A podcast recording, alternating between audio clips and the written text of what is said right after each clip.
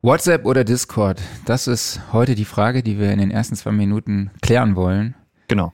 Klaus, was ist, warum? Ja, der Gedanke war ja, man könnte eine Art Gruppe gründen, um die Leute zusammenzuführen, dass sie sich halt über verschiedene Recording, Producing, Mixing Themen austauschen können. Die Frage ist, was ist die Plattform dafür? Du hast WhatsApp vorgeschlagen, ich habe Discord vorgeschlagen. Ja, liebe Leute, lasst uns doch mal wissen, was wäre denn eure Plattform der Wahl, wenn wir sowas umsetzen sollen? Sagt einfach Discord und dann sind wir alle glücklich. Nein, das ist gemein. Also entscheidet bitte, äh, was ihr wollt. Oder falls ihr noch bessere Ideen habt als WhatsApp oder Discord, äh, irgendwelche Tools, die jetzt nicht erwähnt wurden, von diesen beiden hier, ähm, dann lasst uns das gerne wissen und schickt eure Vorschläge, Wünsche, Ideen etc. Und dann können wir sowas vielleicht gerne umsetzen. Genau, wir wollen die Sound Recording Podcast Szene, Community nochmal enger zusammenbringen und uns ja mit euch austauschen und das auch irgendwie schneller und direkter als irgendwie per E-Mail oder so oder wenn halt irgendwie jemand gerade ein Projekt am Start hat, hey, hört euch das doch mal an, gebt mir Feedback ähm, und dann könnt ihr euch schreibt uns, gebt uns Feedback, wollt ihr das über WhatsApp oder Discord oder habt ihr eine andere Idee? Schreibt, ihr könnt ja auch einfach mehr dann eine WhatsApp schreiben, oder? Klaus, wo ja. bist du, wie bist du auf Discord zu finden? Äh, ich weiß meinen Usernamen ehrlich gesagt gar nicht. Ich glaube, es ist tatsächlich Klaus Beetz. Ich könnte das ja mal gerade parallel nachgucken wenn ich gerade wüsste, wie man das in Discord macht. Doch, er ist Klaus Bates einfach nur. Das müsste man relativ easy finden. Genau, ich heiße MM Underline Bohn. Könnt ihr mal gucken. Ich bin aber eigentlich nur hier im Podcast dann, wenn wir, wenn wir hier untereinander quatschen. Unser internes, wie heißt das nochmal? Kommunikationssystem nenne ich es jetzt einfach. Unser Intercom-System. Intercom, so, so ja. professionell sind wir. Okay, wir freuen uns auf jeden Fall auf euer Feedback und jetzt legen wir los. Yes.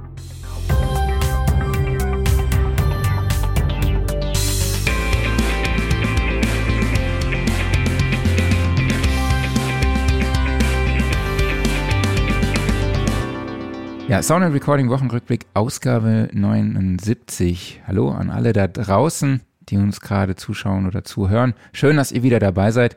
Und auch schön, dass der Herr Kollege Klaus Beetz auch wieder dabei ist. Ja, ich freue mich zurück zu sein. Ich hatte zwei Tage Urlaub letzte Woche, die fielen natürlich genau auf Donnerstag und Freitag und dann ging es halt mal ausnahmsweise nicht. Aber es, es war auch ein, ein kleiner Schmerz in meiner Brust, als, ich, als es Donnerstag war und ich sah, ja, jetzt ist ungefähr 11 Uhr jetzt sitzt der Herr bestimmt da und hat Spaß. Und ich habe überlegt, ob ich reingucken soll, aber dann ging es aus zeitlichen Gründen nicht. Ich wollte dich Wie, das hast du nicht mal gemacht? Ich, ich wollte eigentlich, ich habe überlegt, ob ich dich belästigen soll, aber ich dachte mir, nein, lass ihn machen. Er, er schafft das auch ich habe alleine. So, ich habe so dumme Fragen erwartet unter irgendeinem so Pseudonym.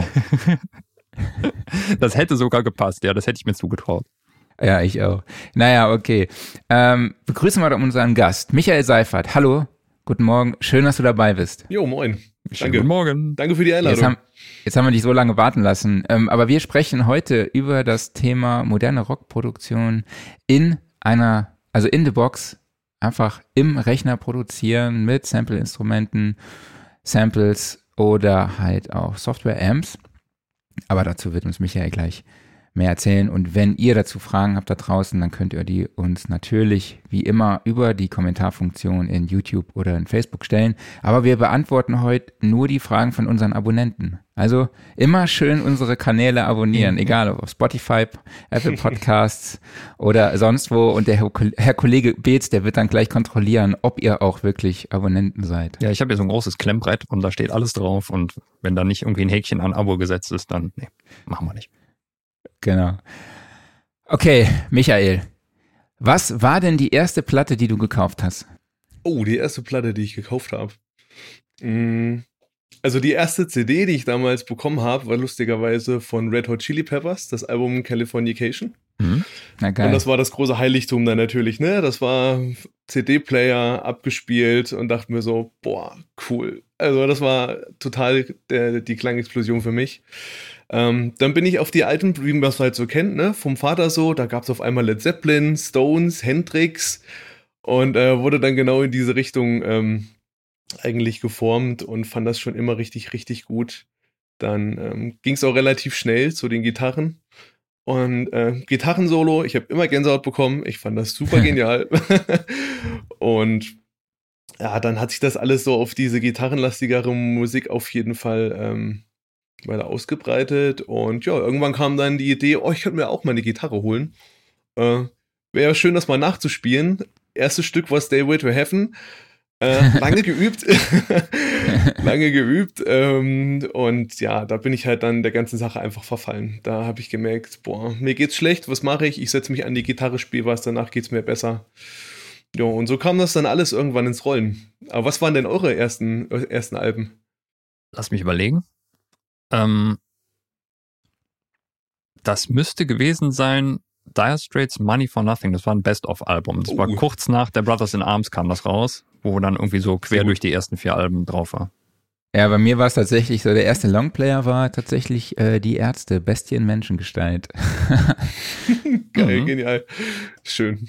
Ja, und ähm, ja, da könnte ich noch eine politische Anekdote erzählen. Ich habe das auch bei uns, ähm, da ist so eine Burg und da war öfter mal so ein, ja, ein, ein, ein Treffen von einer etwas äußeren Gruppe, also ganz weit rechts außen und ich habe dann tatsächlich dann äh, Ärzte einfach ganz laut gemacht auf dem Balkon. Das fand ich fand ich damals witzig, meine Eltern nicht so, aber äh, auf jeden Fall. Sehr gut. Mit sieben oder wie alt warst du da?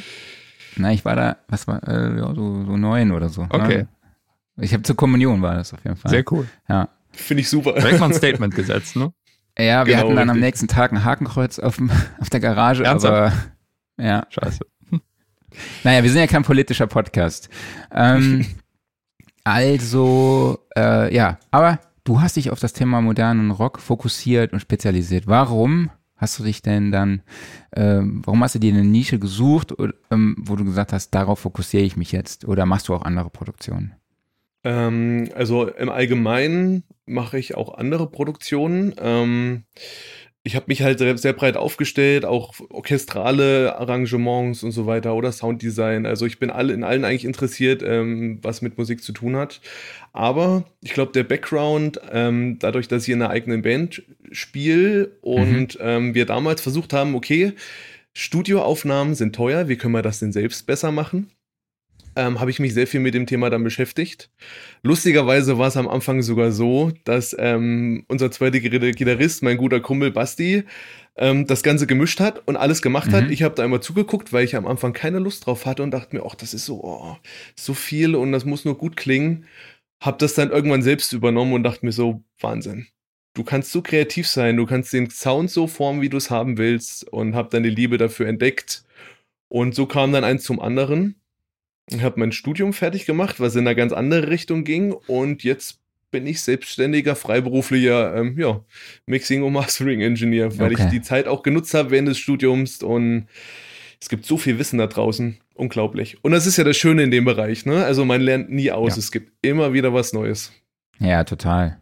Du hast gesagt, äh, wir wollten es selbst besser machen. Heißt, ihr wolltet es selbst besser machen, ihr hattet schlechte Erfahrungen im Tonstudio und wolltest es wirklich besser machen? Oder meintest du halt, wir machen es lieber selber, so um Kosten zu sparen? Genau, also lieber selber. Also die Aufnahmen, die wir damals hatten, die waren gut von dem Tonstudio, ähm, aber wir haben uns gedacht, okay, man muss dann halt in einer gewissen Zeit das abliefern. Und gerade wenn man das selbst recordet, also du kannst dir halt alle Zeit der Welt nehmen, um das Riff halt einzuspielen, sagen wir mal so. Ähm, kannst dann nochmal gucken, okay, hätte ich den Sound lieber so, lieber so. Mhm. Und der Kostenpunkt ist halt auch ne, ein großer Punkt. Also wenn man dann als kleine Band, die halt irgendwie ne, durch die Dörfer hantiert, dann nicht so viel Einkommen hat am Anfang, dann hat es Sinn gemacht, das auf jeden Fall erstmal selbst in die Hand zu nehmen und zu probieren und sich da reinzufuchsen. War sehr überwältigend am Anfang. Allein wenn man erstmal eine Door aufmacht ne, und man fängt ganz am Anfang an, denkt man sich, okay, viele Knöpfe, viele Schalter, wie oh, mache ja. ich das alles? Mhm. Ähm, ja, und deswegen hat sich das, glaube ich, auch in die Richtung dann entwickelt, weil ich durch diese Fehler von mir auch ähm, gemerkt habe, was, wie viel man falsch machen kann, auf jeden Fall. Auch beim Recording allein schon, wenn man das halt selbst macht. Und deswegen, also mein Rat ist, für, ein kleines Budget kann man das selbst machen, aber es, nichts ersetzt einen wirklichen Tonstudio, ne? Also so eine Drum-Aufnahme oder so, das ist schon, mhm. das soll da vom professionellen Recording-Engineer gemacht werden. Ja. Okay, und Klaus, hast du, hast du eine Frage gehabt? Nee. Ne? Okay, alles klar. Ich dachte, du hättest, wolltest was sagen. Sah Nein. so aus. Okay, alles klar. Äh, ja, und erzähl doch mal, wie sieht denn deine Produktionsumgebung aus? Wo produzierst du die Mucke und oder mischst? Also ähm, ich mache das alles, wie man so schön sagt, in der Box. Ne? Also alles mit dem PC.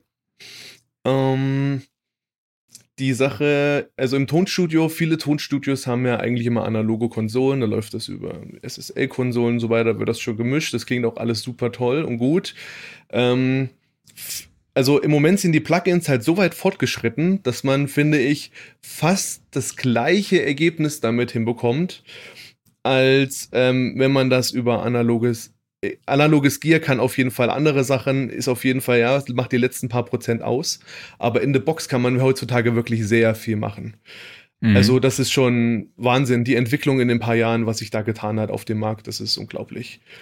Ist sehr viel. Man muss wissen, ich sag's immer gerne, man hat einen riesengroßen Werkzeugkasten und dann haben die an, und dann haben die unterschiedlichen Werkzeuge auch noch andere Färbung. Also man hat einfach eine riesen Auswahl, muss wissen, was für was und was einem auch gefällt, weil Musik mischen ist ja immer noch Kunst und jeder hat einen anderen Geschmack eventuell und dem einen gefällt das, den einen das und es wäre langweilig, wenn alles gleich klingen würde, ne?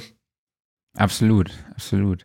Das heißt, du hast, also beziehungsweise du hast deinen ähm, Platz zu Hause oder hast du oder hast du da einen speziellen Raum, einen eigenen Raum, wo du mischst oder wie sieht das aus? Genau, also ich habe äh, ein Homestudio ähm, Im Moment ist das noch alle sehr, ich sag mal, spärlich. Ich ziehe aber bald um zu äh, meiner Freundin nach Goch und dann wird da der Raum nochmal richtig, also ausgestattet. Akustisch, äh, Treatment, alles, alles, was, was gemacht werden muss, damit das gut klingt, weil du kannst halt die teuersten Boxen haben, die teuersten Lautsprecher, aber wie wir es schon davon hatten, wenn die Akustik nicht stimmt, ne, und du hast dann Phasenauslöschung und du hörst halt gewisse Sachen nicht, du kannst halt nur das mischen, was du auch hörst.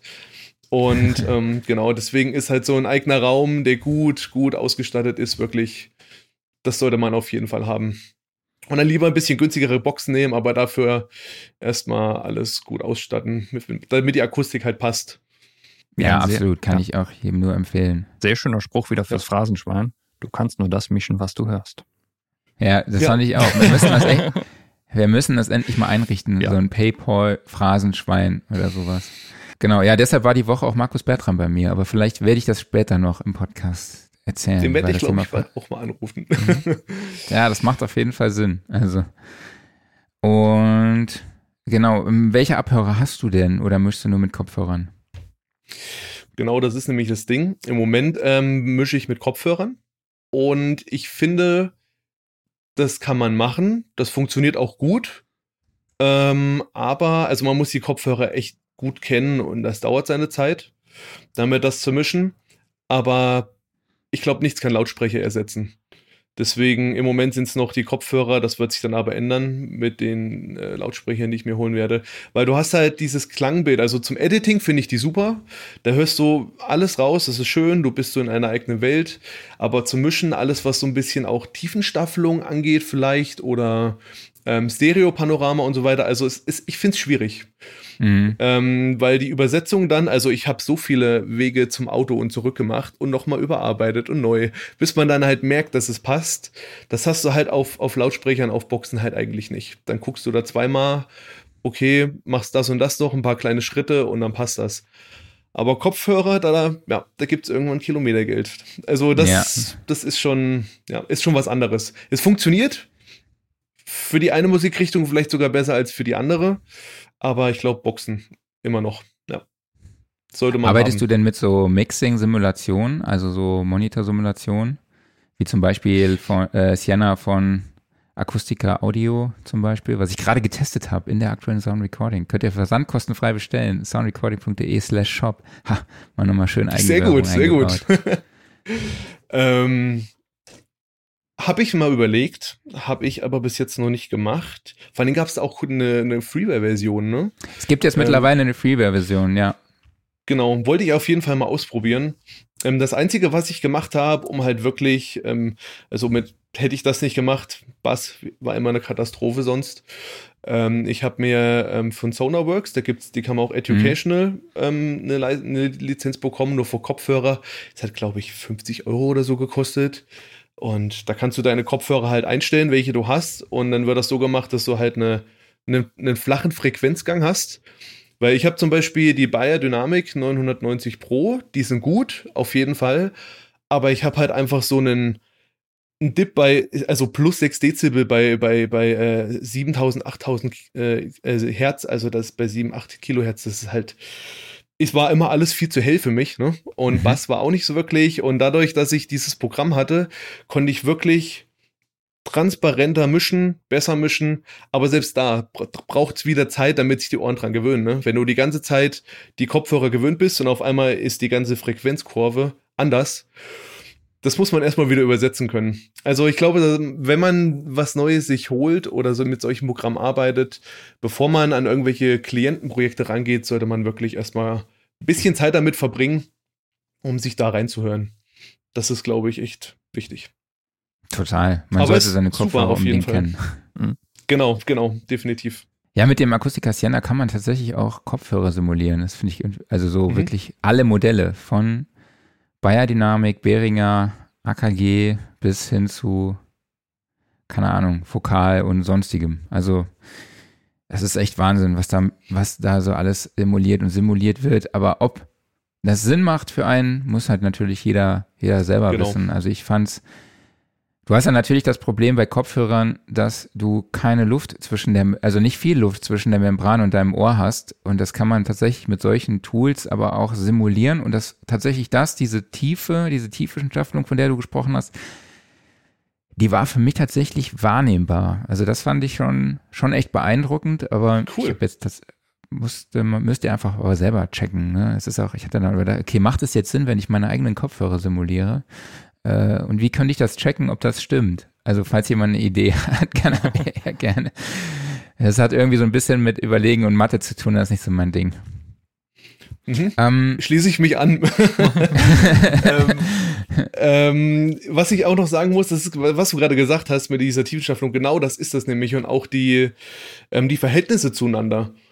Also, wie oft ich nicht sonst dann, also früher immer geguckt habe, okay, ist der Gesang jetzt zu leise, ist er jetzt zu laut, passt der, passt der nicht? Also, da hast du auf Boxen ein ganz anderes, ganz anderes Hörverhältnis, wie du es schon gesagt mhm. hattest. Oder halt, wenn du mit diesem, mit diesem Plugins halt diese Tiefenstaffelung dann hast, das ist echt was anderes.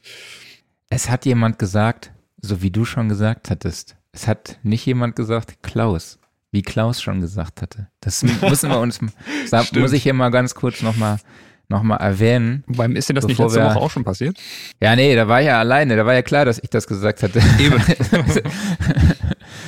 ja, okay. Ja, aber lass uns doch mal dann zum Thema kommen. Also moderne Rockproduktion in the Box und Klaus, damit wir ein Bild davon haben, was Michael so macht und wie, was, wie die Musik sich anhört, wenn wir von modernem Rock sprechen, lass doch mal laufen. Genau. Ein aktuelles Projekt von Micha äh, die Band heißt, wenn ich richtig informiert bin, White Leaf und der Song Fallen Skies. Ist das richtig? Richtig, genau, genau. richtig. Steigen wir mal Ende Strophe, Anfang Refrain ein.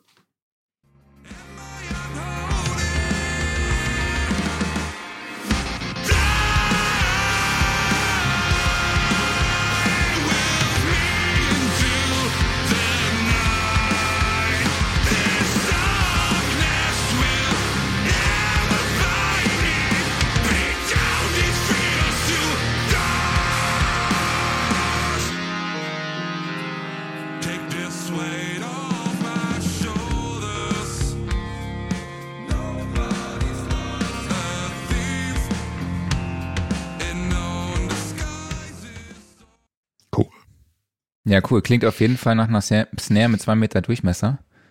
ja, genau. Und einem genau. riesigen Gitarrenbrett auf jeden Fall.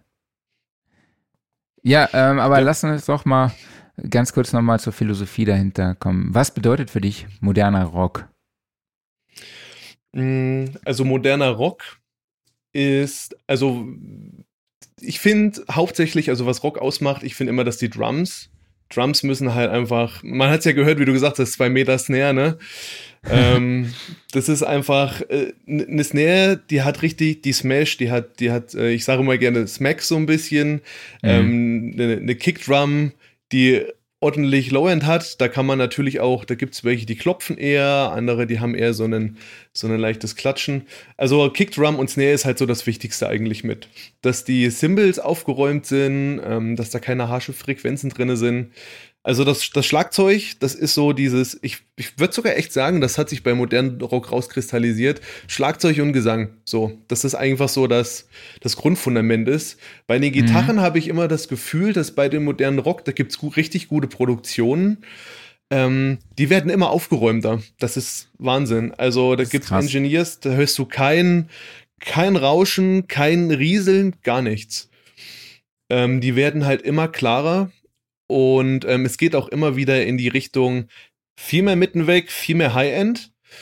Ähm, was aber in meinen Augen manchmal gar nicht so cool ist, weil, also All-Time Favorite, die Linking Park Alben, ne? Oh, die ja. alten mhm. Linking Park Alben. Ich höre mir das heute an und denke mir, Wahnsinn. Der Sound ist immer noch total gut und die haben damals vor allen Dingen bei, mit den Gitarren sehr viel in den Mitten gearbeitet und das hört man auch. Also die Gitarren, das klingt nicht so ultra hi-fi und high-end, aber die Gitarren stechen raus. Du hörst, was sie spielen. Mhm. Da gibt es auch ein neues Video von Rick Beato, der erklärt das auch so ein bisschen. Also durch diese Höhen klingt das alles sehr verwaschen. Es klingt sehr modern bei den Bands, aber oft auch, ähm, wenn es krassere Akkorde sind, einfach ähm, verwaschen. Und ich finde, da, da fehlt so ein bisschen dieses, ja, diese Präsenz so ein bisschen dann da drinne. Und mhm. deswegen versuche ich so in diese Richtung ab 2000er wieder ein bisschen so hinzugehen. Es wäre schön, wenn das auch in die Richtung wieder gehen würde.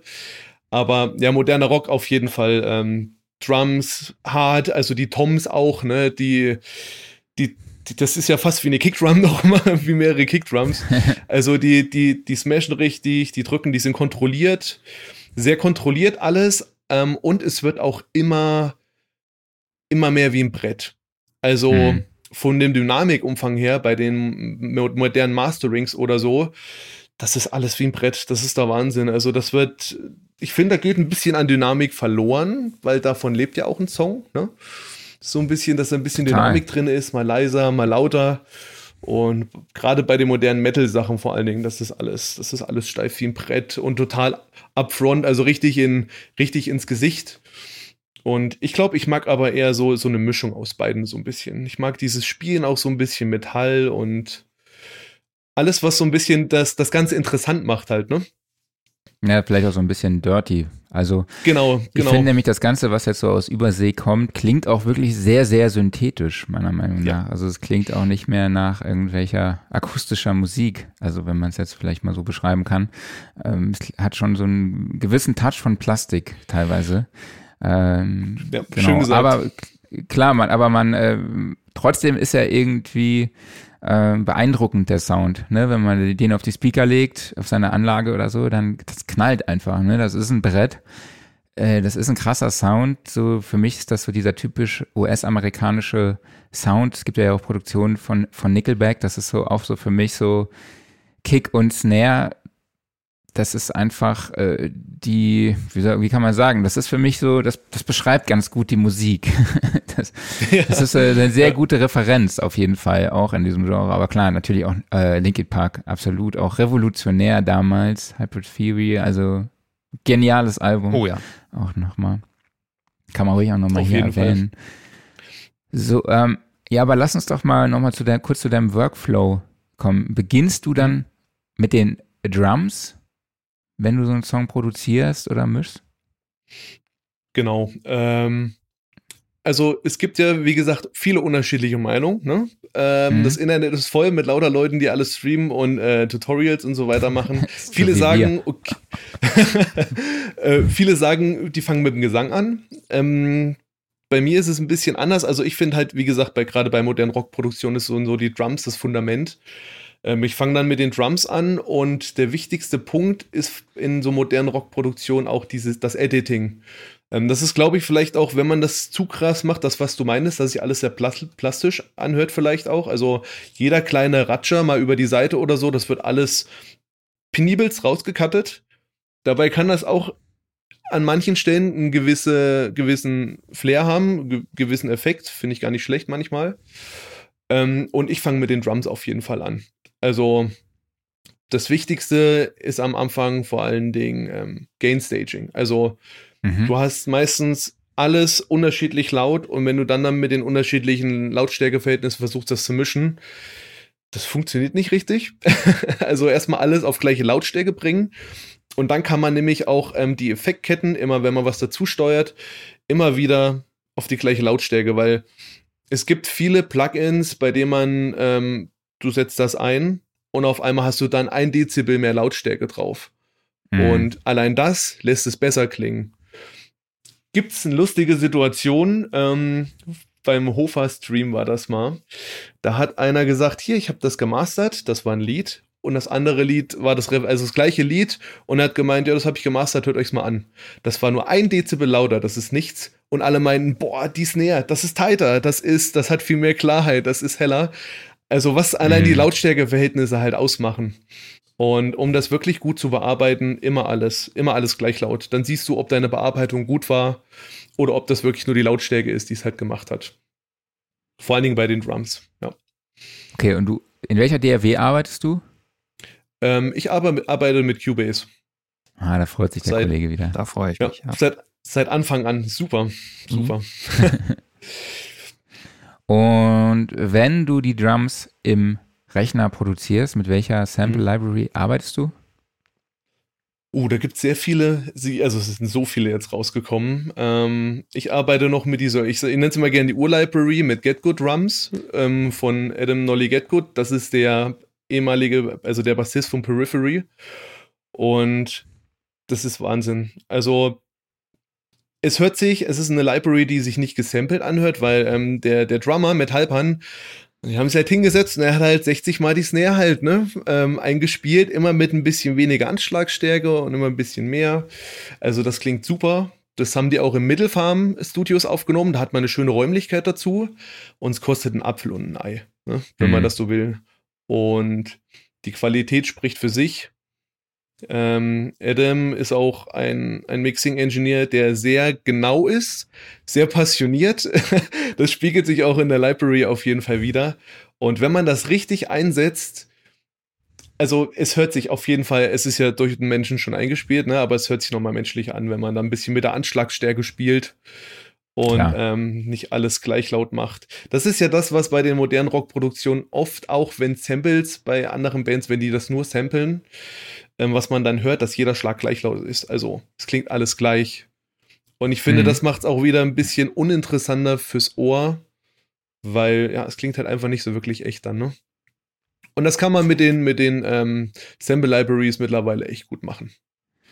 Wenn wir da jetzt bei dem Beispiel, Entschuldigung, wenn wir da jetzt bei dem Beispiel Snare mal bleiben, wie kannst du denn diese gewisse Menschlichkeit in den Track reinbringen, in der Snare?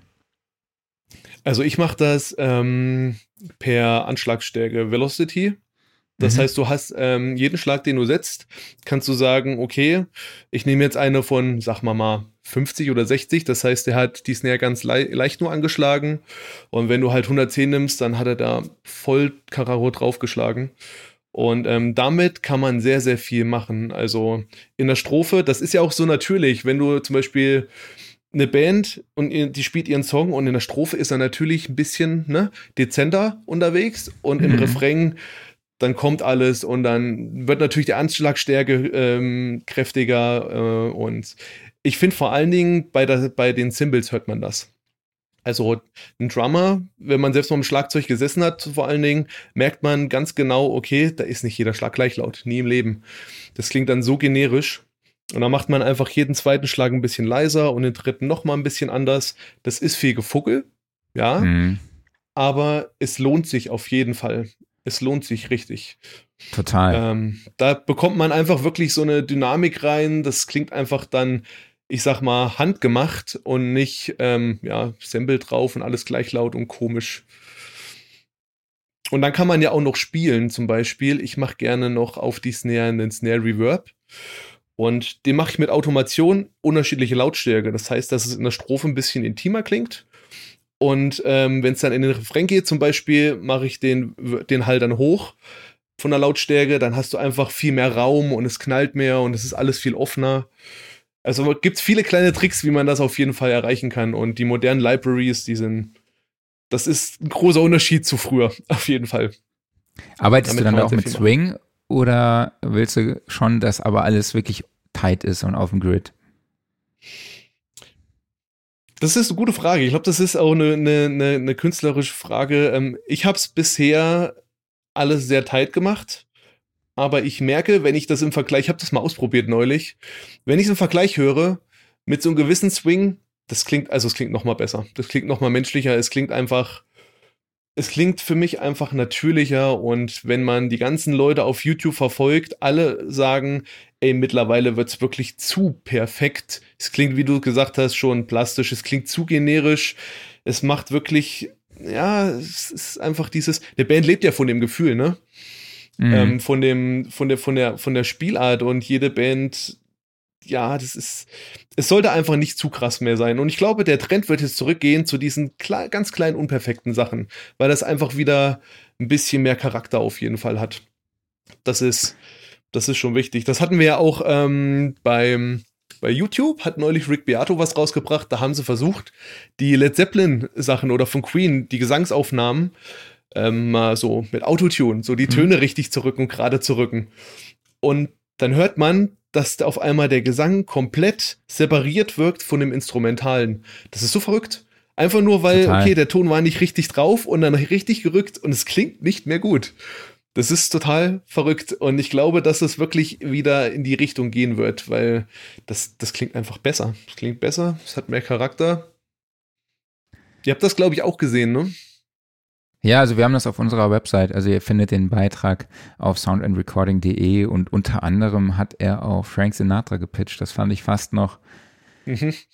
das fand ich eigentlich am, fast am krassesten von allen Beispielen, weil da komplett so diese, dieser Charakter und diese Emotion auch zerstört wurde. Also fand ich zum Beispiel. Ja, ganz genau, ganz genau. Und ähm, es ist, wie gesagt, eine, ähm, es ist eine Geschmacksfrage, glaube ich. Also ich habe ich hab die Vocals, also ich habe mal meine, meine, meine Vocals, die ich gemacht hatte, habe ich mal jemanden geschickt, der meine, oh, die sind ein bisschen zu dynamisch, die müssen ein bisschen flacher werden auf jeden Fall, die muss auch noch ein bisschen mehr stimmen. Ich mag halt Autotune nicht, ich bekenne mich dazu. ähm, ich ich finde, im gewissen Grad kann es funktionieren, aber allein wenn ich mit Vari Audio das schon ein bisschen korrigiere und so, selbst dann wird es schon manchmal grenzwertig und auch von der Dynamik her. Der hätte halt gerne, manche hätten gerne ein Brett als Stimme. Und ich mhm. finde aber beim Gesang ist es halt wichtig, die, den Spagat zu schaffen zwischen, okay, das klingt jetzt kontrolliert, aber es klingt nicht komplett totkomprimiert. Und dann habe ich das zu einem ähm, bei Show Your Mix bei Hofer mal eingeschickt und der Typ meinte, oh, ich mag deine Vocals. Die sind super gut. Also zwei unterschiedliche Menschen, zwei komplett unterschiedliche Meinungen deswegen, ich glaube, da gibt es gar nicht so ein richtige, wirklich großes richtig oder falsch, sondern es gibt einen gewissen Standard, wie es sein sollte, aber man sollte es dann auch nicht so krass verkomplizieren. Wenn es gut klingt, klingt es genau. gut. Ja, zu den Vocals können wir ja später noch kommen. Aber genau. für alle, die mal mit dem String arbeiten wollen, empfehle ich, dass man den Schlag dann, wenn dann, eher etwas zu spät setzt, statt zu früh, ja. weil zu früh fällt halt eher auf, dass es halt nicht in Time ist. Genau, genau. Äh, ja, kommen wir zurück zur Snare. Und wie sieht denn da dein Channel Strip aus? Also, ähm, ich mix allgemein immer, ich habe mir das angeeignet, was ich super finde, immer, also es gibt ja Channel Strips. Ähm, da gibt es ja ganz viele von Waves, Plug-in Alliance, ganz viele äh, Channel Strips und ich habe auf jeden Bus immer diesen Channel Strip drauf. Weil mhm. das ist ein schönes Mindset, weil im Endeffekt hast du dann erstmal alles drin, was du brauchst alles verfügbar. Und das ist immer das Erste, was ich ähm, reinsetze, auf jeden Fall. Vielleicht kann ich oh. da nochmal kurz meine Frage ein bisschen anpassen. Ich meinte natürlich äh, nicht unbedingt Channel Strip, sondern natürlich auch die Signalkette. Ne? Also ja, klar. vielleicht kannst du kurz beschreiben, wie du, wie du dann arbeitest. Das heißt, du benutzt aber nur ein Plugin mit Channel Strip-Funktion, wo genau, du quasi EQ, Kompressor und alles drin hast, was du so brauchst. Mhm. Also wenn das damit, äh, dass wenn ich damit das Ziel erreichen kann, was ich ähm, erreichen will, dann reicht das aus. Aber zum Beispiel bei der Snare ist es so, ähm, wir haben ja einmal Snare Top und Snare Bottom. Ne? Ähm, wenn das aufgenommen ist, da kommen wir auch gleich zu der Phase natürlich, da muss man halt mhm. halt zum Beispiel aufpassen, weil ähm, durch die Mikrofonierung kann es sein, dass es dann Phasenauslöschung gibt. Gibt es ein wunderschönes Programm, das nennt sich Auto Align habe mir das geleistet. Das nimmt einen sehr viel Zeit und Nerven, ähm, räumen das aus. Also es Total. geht so schön, das legst du drauf, top. Und du merkst halt einfach, wenn was, wenn sich die Phase auslöscht, es klingt auf einmal nicht mehr so, ja, es klingt nicht mehr so druckvoll, es klingt halt ein bisschen hohler. Du machst das drauf, super. Alles in Phase, alles top. Ähm, was ich ganz gerne mache, ist bei Snare Top zum Beispiel, du hast bei einer Snare immer dieses Ploppen am Anfang. Also du hast halt Snare ploppt ja, ne? Und bei Snare Top lege ich gerne einen ähm, Distortion-Plugin dann erstmal drauf. Oder ein Drive-Plugin, weil das zerstört den Transienten ein bisschen, macht das alles ein bisschen weicher. Also mhm. so ganz leicht angezerrt. Ähm, dann kommt der EQ. Dann kommt da einfach so, ähm, beim EQ merkt man auch, da gibt es ein bisschen Resonanzen bei vielen Snares, dieses U oder, oder, oder, was man auch immer hat. Und die müssen halt einfach ein bisschen kontrolliert werden, rausgezogen werden. Da kann man auch gucken, was der Grundton von der Snare ist. Kann das mit dem Pro Q zum Beispiel vom Fab-Filter super. Kannst du unten links eine Klaviatur sogar reinblenden, äh, reinblenden und kannst da, wo der Grundton von der Snare ist, gehst du drauf, ziehst das runter, fertig. Super geil. Und super, super easy, super schnell. Ähm, und ein bisschen bei zwei bis drei Kilohertz mache ich diese leichten Pappfrequenzen noch ein bisschen raus und das war's schon. Beim, bei Snare Bottom auch ein bisschen, also alles, was da zu viel an, an Höhen oder störenden Mitten halt so ein bisschen drin ist, kommt da erstmal raus. Und ich arbeite ja dann mit, mit Subgruppen, das heißt, die beiden Sachen gehen dann an einen Bus, der heißt Snare. Mhm. Und da kommt dann die hauptsächliche Bearbeitung. Da kommen dann noch mal ein paar mehr Resonanzen raus. Ähm, und wenn ich mal so meinen EQ immer, egal bei welchem Channel, ähm, analysiere, ich mache dieses, ähm, wie nennt man das? Ich mache den, ähm, also ich drehe eher Frequenzen raus anstatt rein. Mhm. Das ist halt eher meins. Ähm, Subtractive EQ nennt sich das genau. Ähm, man kann das halt, also wenn du zum Beispiel eine Snare hast und du sagst, okay, das sind mir, die klingt mir zu boxy, kannst du entweder zum Beispiel 500 Hertz ein bisschen mitten rausdrehen oder du erhöhst halt die Bass- und die Höhenanteile. Also das ist ja je nachdem, wie du es halt, ne, wie du es halt gerne magst. Und ich mache eher Subtractive EQ, einfach um zu gucken, okay, was mag ich nicht, was nehme ich raus. Einfach das rausnehmen, was im Frequenzbit stört, Platz machen für andere Elemente im Mix. Und da sieht bei mir der EQ immer wie so eine kleine, wie so ein kleiner Smiley aus. Ähm, ja, so kann man es, glaube ich, ganz gut beschreiben. Ähm, das heißt, dass viel von den Mitten zum Beispiel weggeht. Äh, ich nehme sehr viel von, von den ähm, 5 Kilohertz zum Beispiel auch raus oder auch 250 Hertz. Immer mal so gucken, wo es halt, oder 500 Hertz, wo es halt, also man muss mit den Ohren mischen nicht mit den Augen. Deswegen nicht zu viele Analyzer benutzen, da macht man sich kirre Schon damit. Wieder.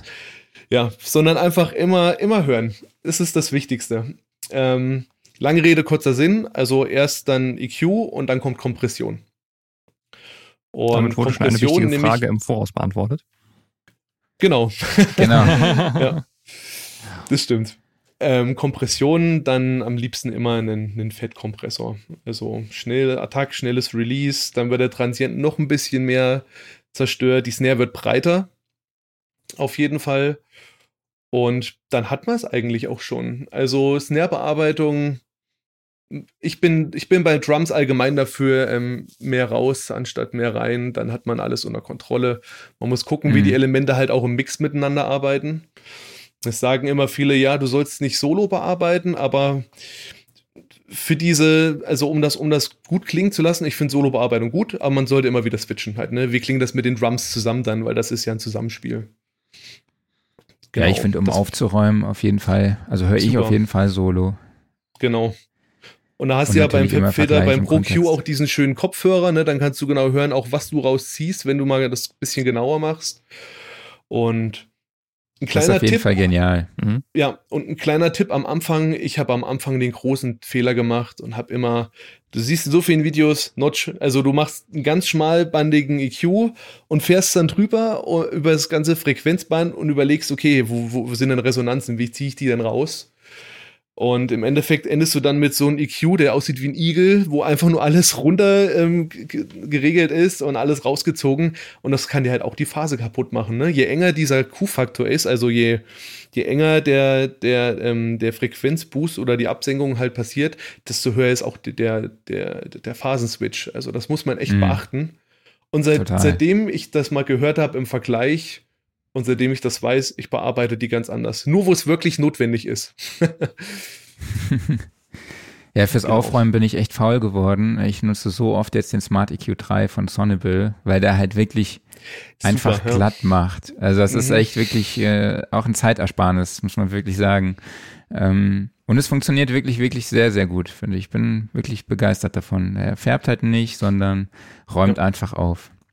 Vor allen Dingen auch für den schnellen Workflow halt, ne? Wenn du erstmal mhm. alles so, dass es nicht stört und gut und gleich klingt, danach kannst du immer noch gucken, wie will ich es denn haben? Wie kann ich das Absolut. dann? Ja. Ja, lass uns mal zur, äh, zur Kick kommen. Ist ja auch so das, das zweitwichtigste, das ist auch, äh, ja, vielleicht nicht zweitwichtigst, aber äh, ein sehr wichtiges mhm. Element ähm, im Track. Hast du da auch zwei Kicks dann immer? In und out? Ähm, wir haben ja noch sogar das äh, Snare-Sample, wenn ihr wollt, wollen wir das mal schnell noch reinspielen? Das also können wir sehr gerne machen.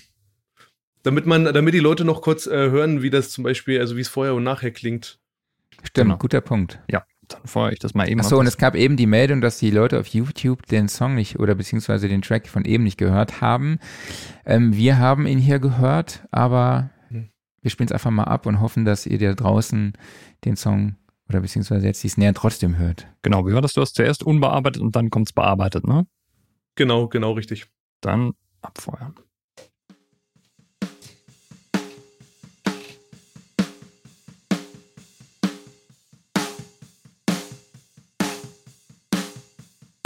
Mhm. Genau. Das war die vorher unbearbeitet, dann bearbeitet und das ist jetzt auch noch ohne, also ich mache auf den Drumbass immer gerne auch diese parallele Saturation und Kompression drauf und das, mhm. wenn das noch dazu kommt, dann klingt das richtig, dann klingt das ordentlich. Das ist auch immer das Geheimrezept. Also Saturation, also so Sättigung und so, das ist das Geheimrezept Laut. für einen Knall, genau, für, für schöne, smashige Drums. Ja. Genau. Cool, aber das, da war jetzt aber auch so ein bisschen, ähm, das war jetzt keine gesampelte Snare, oder doch? Ist lustig, ne? Also, das ist die von Modern, äh, von, von Get Good Drums, von, von Nolly. Also, wie das gesagt, heißt, das der, wurde von Hand eingespielt. Ja. Weil du hast ja schon so ein bisschen Bleed drauf. Genau. Von der, genau. von der Kick jetzt. Ja, genau, genau, genau. Also das sollte okay. man mit dem Gate dann auf jeden Fall noch rauslösen. Deswegen ist Gate auch sehr, sehr wichtig, gerade bei, bei, bei Schlagzeug, damit du dann wirklich nur die, die Snare hast. Ein bisschen Bleed habe ich sogar noch drin gelassen, damit das alles so ein bisschen mehr noch also zusammenspielt und harmoniert, weil man könnte jetzt auch den komplett rausmachen und dann hast du die Snare komplett solo, ohne irgendwas drin. Also mhm. ist eine Geschmackssache einfach. Klar.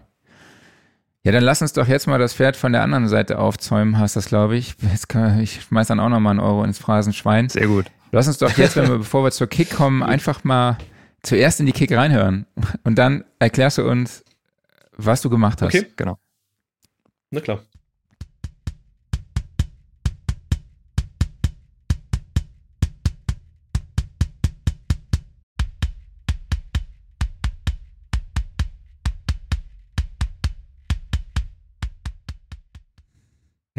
Ja, krass, da, da hält man, man, auf jeden Fall einen guten Kick, einen guten Attack. das Fund auch dazu bekommen. genau. Mhm. Genau, also und vor allen Dingen sie, ich mag dieses Slappen bei Kicks immer so ein bisschen, wenn das so ein bisschen nicht ins Fatschen, keine Ahnung, wie man das sonst beschreiben soll, finde ich immer, finde ich immer sehr, sehr schön. Ähm, bei der Kick ist es tatsächlich genauso, wie ich es gesagt habe, Smiley Face, ne? EQ Smiley Face. Ähm, mhm. Erstmal ein Low-Cut bei, also alles, was allgemein räume ich immer alles auf. Also ich mag es sehr aufgeräumt, gerade unter 20 Hertz, das hört man ja sowieso nicht mehr, ne? Und wenn man nicht groß mit 808s und so zu tun hat, also 20 Hertz gibt es immer ein Low-Cut.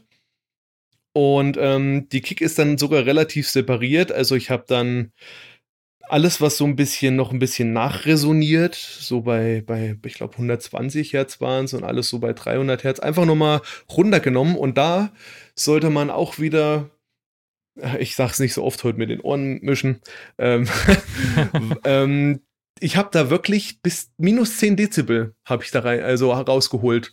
Einfach nur, weil es halt richtig war. Weil es wird immer gesagt, ja, mach nicht so krass EQ. Nee, wenn es mit minus 12 Dezibel von, von, von den ganzen Frequenzen besser klingt, nimmst du das halt. Richtig. Das ist so mhm. die Erkenntnis, genau. Ähm, den Umf habe ich damit rausgeholt, bei 300 Hertz dann die, dieses, dieses Boxy-mäßige. Und ich finde, es klingt bei 1,5 äh, Kilohertz ähm, so ein bisschen pappig dann immer. Ähm, wenn dann die, die, die, die Kickdrum dann aufs Feld trifft. Und das habe ich auch noch ein bisschen abgesenkt, alles sehr dezent dann. und was es aber ausmacht, diesen smashigen Sound, ähm, ist, finde ich, dieser wieder Kompression halt, ne? Ich liebe halt Fettkompression, äh, Fettkompressors. Sie sind halt schön, die, die färben ein bisschen, die, die haben schnelle Attack, schnelle Release, da kann man halt richtig schön mit arbeiten. Und das, das kann man zum Beispiel auch gut für Gitarren dann später machen. Da machst du halt Ratio und ja. Ähm, jedenfalls bei der Kick mache ich zum Beispiel ähm, eine kleine Parallelkompression. Also ich komprimiere die nicht voll, sondern da gibt es immer den Mixregler und da drehe ich ein bisschen was zurück, um was von dem trockenen Signal noch so durchzulassen. Ähm, ist aber wie gesagt wieder eine Geschmacksfrage. Und was das Wichtigste finde ich mit ist, ist ein Tape am Ende bei der Kick drauf. Viele mögen es vielleicht nicht aber ich finde, dadurch klingt es halt noch mal ein bisschen voller, hat ein bisschen mehr, mehr, mehr, mehr Arsch, sage ich mal, ein bisschen mehr mhm. Bassfrequenzen auch noch. Und ähm, Tape gibt halt immer so eine, nochmal eine ganz minimale Kompression und vor allen Dingen auch ein bisschen Färbung und Sättigung wieder. Und das haben sie ja damals, haben sie ja das auch auf Tape äh, aufgenommen alles. Und wenn man sich das mal so anhört, das ist, das ist schön. also Tape-Simulation gibt es auch wie Sand am Meer draußen. Weht eine, die ihr für, für gut haltet. Da gibt es eigentlich nichts Schlechtes. Wirklich. Und ja, ausprobieren. Je nachdem, was einem gefällt und wie es halt am besten klingt. Und da kann man bei der Kick auch nicht wirklich viel verkehrt machen. Hast du einen Lieblingskompressor? Du hast ja jetzt gerade gesagt, äh, ja, du magst gerne Fettkompressoren. Also ist es dann so Klassiker 1176 oder? Äh? Ja, genau, genau. Eigentlich Klassiker 1176.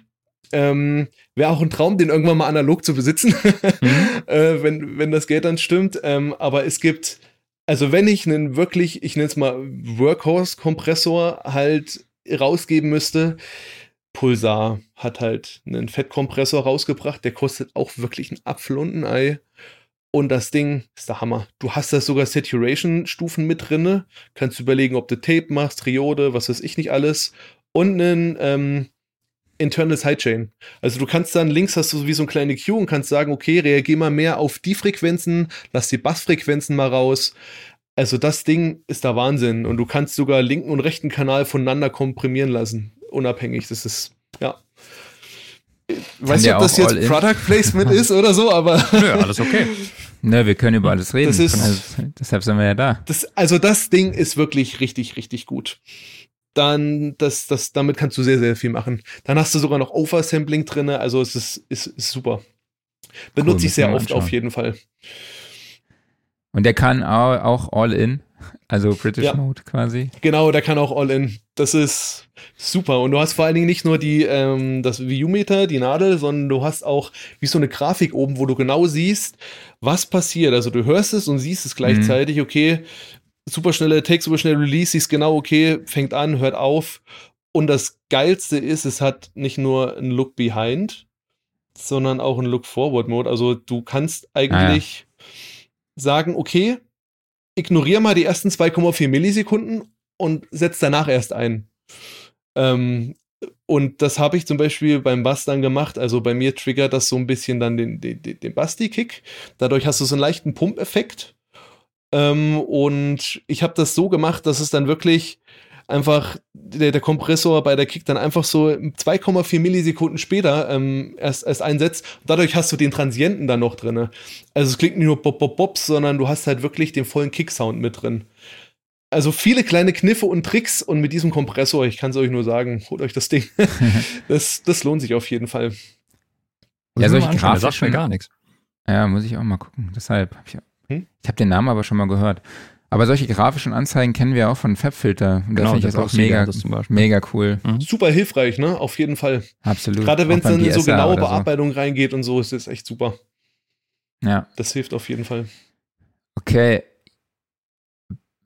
Können wir das Thema Kick abschließen ja, oder genau. hast du noch ja. was zu erzählen? Weil ich glaube, so ein bisschen ähm, wegen Gitarre und Cymbals genau, können wir genau. vielleicht gleich noch beim Thema Gitarre drüber sprechen. Genau, richtig. Ähm, Genau, dann würde ich jetzt mal sagen, können wir die, können wir jetzt die nach Toms. dem nächsten Thema die Rhythmussektion.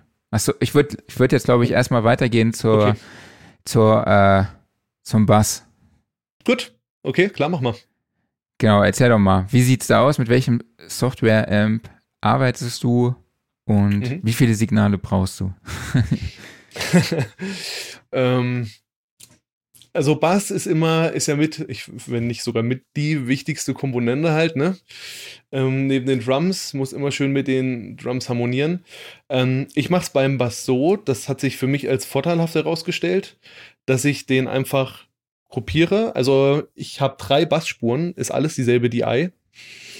Und damit das Low-End schön kontrolliert ist, mache ich bei der, bei der ersten Spur erstmal alles, was bis, also einfach ein High-Cut bis 120 Hertz. Das heißt, dass ich nur noch den mhm. Bass habe, das Low-End und da kommt dann ein gutes Stückchen Multiband-Kompression drauf, einfach damit der immer da ist. Damit das nicht kurz verschwindet, das muss richtig kontrolliert sein.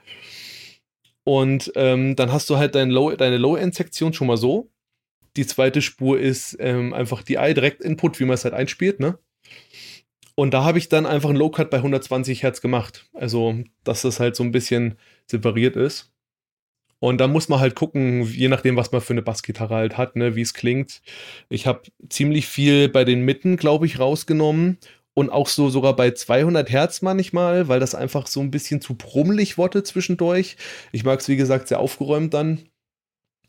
Und bei, bei jeder Bassspur sind eigentlich immer, die Signalkette ist eigentlich bei mir fast immer gleich. Also ich habe am Anfang einfach einen, eine Q drinne, dann kommt eine Kompression und dann kommt ähm, ein schönes psychoakustisches Tool, das nennt sich MaxBass ähm, von Waves mhm. zum Beispiel. Das generiert einfach noch so ein bisschen Obertöne mit dazu. Und das sind solche kleinen Sachen und Tricks, die dann zum Beispiel auch helfen, dass du den, kannst du das noch auf der Handyaufnahme dann, je nachdem, wie du es halt einstellst, halt hören, ne?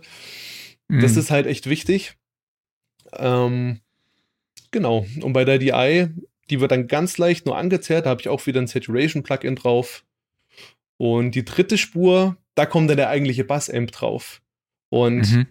da muss man nichts Großes, großartig Teures sich kaufen. Ganz ehrlich, ich habe den, also ich habe kein Bass-Amp genommen, sondern ich habe eine Gitarren-Emulation von Cubase genommen, die Standard drin ist.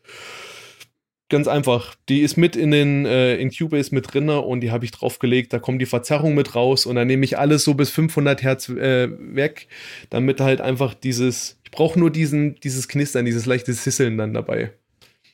Dann kommt das alles wieder auf dem auf dem ähm, Bassbus zusammen und da kommt dann auch noch mal ein bisschen EQ dann drauf, Kompressionen und was immer so ein Go-To ist, wenn man wirklich einen tighten Bass-Sound will. Es gibt ja Downward-Kompression, aber auch Upward-Kompression. Ähm, ich nehme da zum Beispiel einfach den MV2 von Waves. Das sind zwei, zwei Slider. Mhm. Ganz simpel. Wie viel willst du das Signal ähm, Upward anheben und wie viel willst du von oben komprimieren? Und dadurch hast du halt einfach einen kontrollierten Bass-Sound die ganze Zeit. Und das ist super. Das fühlt sich schon fast an wie Cheaten mit diesem, mit dem Plugin, weil das einfach so, das, das macht richtig schön tight, damit funktioniert alles. Und durch diese Regelung von diesen drei Spuren kannst du zum Beispiel sagen, okay, das ist mir jetzt ein bisschen zu viel Low-End. Dann gehst du auf deinen Lautstärkeregler, regelst das runter. Okay, das ist mhm. eher ein, ein mettliger Track, da brauche ich ein bisschen mehr Verzerrung drinne. Gehst du auf den M-Track, regelst den ein bisschen in der Lautstärke hoch. Also es ist sehr zeiteffizient und du hast halt die volle Kontrolle über deinen Basssound. Ohne ewig hin und her zu springen, EQ hier mal da. Das ist wirklich, also das hat sich für mich als gut rausgestellt. Ich würde nur mal sagen, es ist für mich gut. heißt ja, nicht, dass klar. das jeder so machen muss, ne? Ähm, ja, und beim Bass, ich finde halt trotzdem Saturation ist halt super. Einfach Saturation, dann kommt am Ende noch der, der Kompressor drauf, was ich gerade schon gesagt hatte, der dann halt ähm, von die Kickdrum getriggert wird, ne? von der Kickdrum getriggert wird mit der Funktion und dadurch hast du halt dieses kleine Pumpen. Der Bass kommt zwischendurch auch ein bisschen durch, weil halt die Kickdrum ein bisschen runtergedrückt wird. Also da gibt es viele kleine Kniffe und Tricks. Man sollte es nicht zu stark machen, sonst ist es sehr unangenehm in Hören. Das habe ich auch bei vielen modernen Metal-Sachen, dass es einfach anstrengend ist, die Musik dann zu hören, weil einfach mhm. viel zu viel Dynamik und alles, es geht viel zu viel ab. Und ich mag es dann eher immer dezent. Immer so ein bisschen von allen rein. So wie es dann halt gut passt. Und dann ist man mit dem Bass auf einer super, super Spur. Und ich muss sagen, ähm, weil wir darüber geredet haben gestern, das Wichtigste ist die Quelle. Also wenn das gut ja. eingespielt ist, tight eingespielt, super eingespielt, egal was, Bass, Gitarren, was auch immer, die Hälfte der Arbeit ist getan. Weil sonst musst du irgendwie Editing und musst gucken, ja, und da ist der Anschlag nicht richtig da drauf und äh, und gerade bei Bass merkt man das sehr krass. Schlagzeug und Bass, das Klar, muss Timing. irgendwie aufeinander sitzen und wenn das passt, genau, dann ist super. Und je besser der Mensch das einspielt, desto weniger Arbeit hat man dann. Wenn das schon richtig gut passt. Das ist ja. halt nicht oft der Fall dann, aber ja. Das passt schon. Also man muss einfach wissen, wie man es macht. Und ich gebe den großen Tipp, macht euch Templates. Macht euch Templates. Es ist schön, wenn man von vorne anfangen will und will das dann alles nochmal neu aufbauen, aber das dauert Stunden. Und bei dem Template weißt du, was rein, dann veränderst du die Sachen vom Sound, wie du es haben willst. Und dann hast du also viel, viel Zeit gespart. Mhm. Einfach Vorlagen machen und abspeichern. Als Bass-M kann ich auf jeden Fall noch den SVT VR von MPEG empfehlen. Also oh, gibt's ja, als UAD.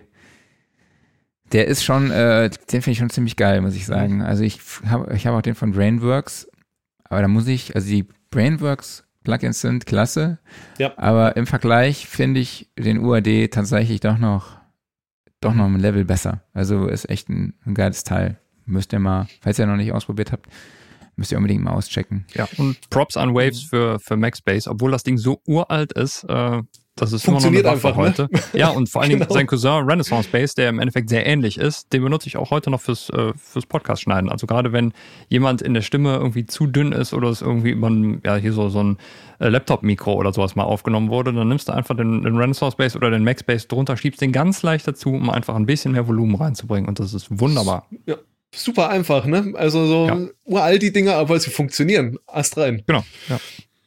Da wollte ich noch kurz was zu, ähm, du meinst Brainworks zum Beispiel. Ähm, wollte ich kurz nur sagen, also ich finde den Channel Strip richtig gut, weil wir ja vorhin ähm, über analog und digital geredet haben. Und mhm. was halt digital macht, ist bei so einer SSL-Konsole, du hast immer ganz leichte Abweichungen, ne? Von, von Channel zu Channel. Ähm, und das emuliert halt Brainworks mit dieser TMT-Technologie, dieses Tolerance Modeling Technology. Und das funktioniert mhm. echt gut. Also du hast dann halt da ist der EQ mal minimal anders, der funktioniert dann minimal mal so und gerade dieser Unterschied macht sich über diesen kompletten, über eine komplette Produktion wirklich bemerkbar. Du kriegst ein tieferes und weiteres Stereobild, ich finde das super. Also damit kann man das schon ziemlich gut emulieren. Da wollte ich nur noch mal kurz kleiner Shoutout an Brainworks. Machen gute Sachen. Ja, absolut, absolut. Ich nutze auch sehr viel Zeug von denen, auch so Substance oder sowas, mal schön noch ein bisschen mehr Fund auf die Kick. Genau, äh, aber genau. tunst du die Kick auch auf dem Grundton des Songs zum Beispiel? Wenn es nötig ist, ja. ja. Also okay. deswegen ist es immer wichtig auch zu wissen, zum Beispiel, auch wenn wir gleich zu den Gitarren dann noch kommen, äh, was für ein Tuning spielen die denn? Spielen die jetzt Drop C, ne? Oder spielen die halt Standard-Tuning? Weil je nachdem mm. macht man das halt ein bisschen anders und äh, wenn man die, die Kick drauf tunt, das klingt schon besser, auf jeden Fall. Okay. Das ist halt gerade, wenn man mit, ähm, mit nicht wirklich gesammelten äh, Aufnahmen arbeitet, sondern bekommt von irgendjemandem die Kickdrum, muss man ab und zu noch was nachjustieren und das, das klingt schon besser auf jeden Fall. Ja, würde ich sagen. Ja, dann lass uns doch zu den E-Gitarren kommen. Mhm. Ich glaube, du hast da auch was vorbereitet, richtig? Ja, genau, genau. Da habe ich die Rhythmusgitarren, die könnt man anhören. Das glaube ich, das ist sehr aussagekräftig. dann machen wir das doch direkt mal.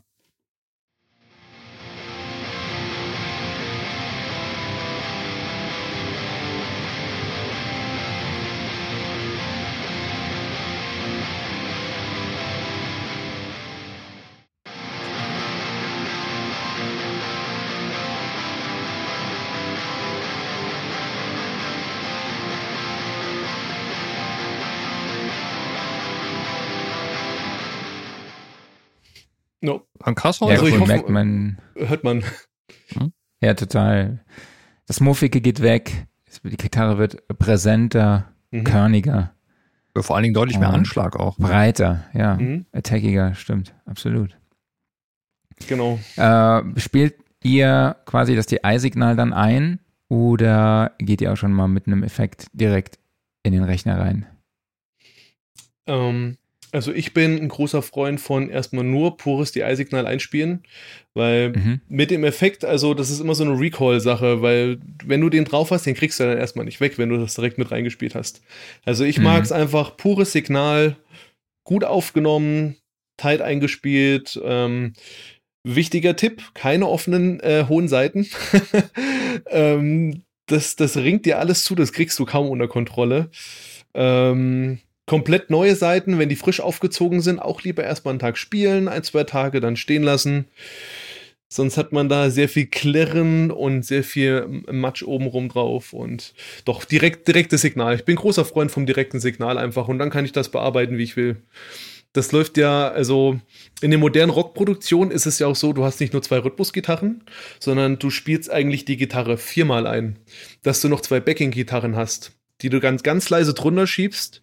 Ähm, da machst du dann ähm, auch einen anderen Verstärker rein, eine andere Art. Mhm. Zum Beispiel wie ich das gerade bei dem Beispiel gemacht hatte, da habe ich einen genommen, wo ich gemerkt habe, okay, der ist, der hat viel Attack, der bringt ein bisschen Präsenz mit rüber und unten drunter habe ich einen geschoben, der ein kleines bisschen, ähm, ein bisschen mehr Sizzle hat, ein bisschen mehr Fass, dass es so ein bisschen mehr Boden dann bekommt, die Gitarre unten rum.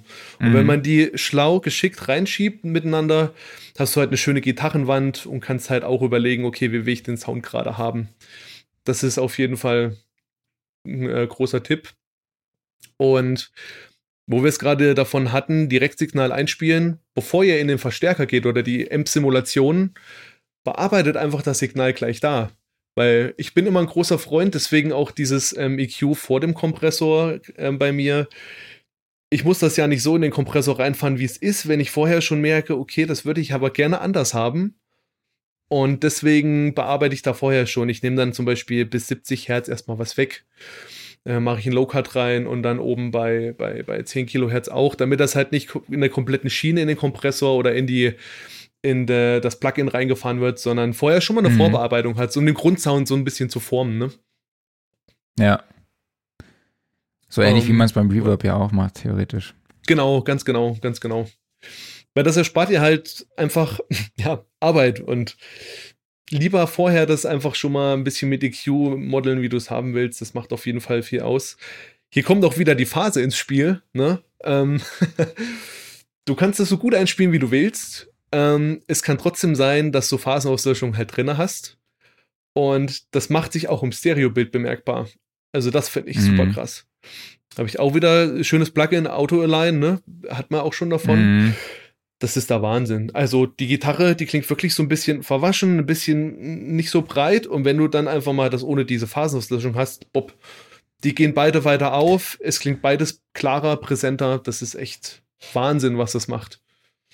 Ja, ist krass. Ja, das ist auch, diese Phasenprobleme ist wirklich auch ein, ein, immer ein Riesenthema, ne, bei immer, ja. Gitarren, finde ich. Also es ist echt, äh, sobald du die in Stereo, also sowieso Stereo, da fällt dir das einfach hardcore auf. Und genau, aber welchen Software-Amp nutzt du denn? Also ich bin, ich sag's mal so blöd, ich war die Generation noch, wo Bias Amp damals rauskam. ähm, ich bin ein großer Fan von Bias Amp 2. Ähm, jetzt gibt's ähm, die neueren Plugins, Neural DSP, kennt ihr bestimmt auch schon, ne? Ähm, die sind halt Wahnsinn. Also die übertrifft so schnell nix, aber von der Vers Versatility, also so vom, vom, vom Umfang her, finde ich das mit Bias M2 trotzdem immer noch super. Es kommt immer drauf an, sogar welchen Sound ich haben will. Du hast am Ende zum Beispiel dieses Amp-Match. Da kannst du mittlerweile, wenn du zum Beispiel einen Song hast von einer Band, wo dir die Gitarren gefallen, kannst du die File da reinladen, steckst deine Gitarre an ein Interface an, spielst da ein bisschen was mit ein und dann gleicht das einfach Bias M2 ab und kreiert dir da draußen ähnlichen Sound und das kommt schon echt nah ran. Das mhm. finde ich echt gut. Nur Neural DSP zum Beispiel, die haben halt mehr Tiefe. Das habe ich halt gemerkt. Die klingen halt schon wirklich wie ein echter Amp. Das ist krass.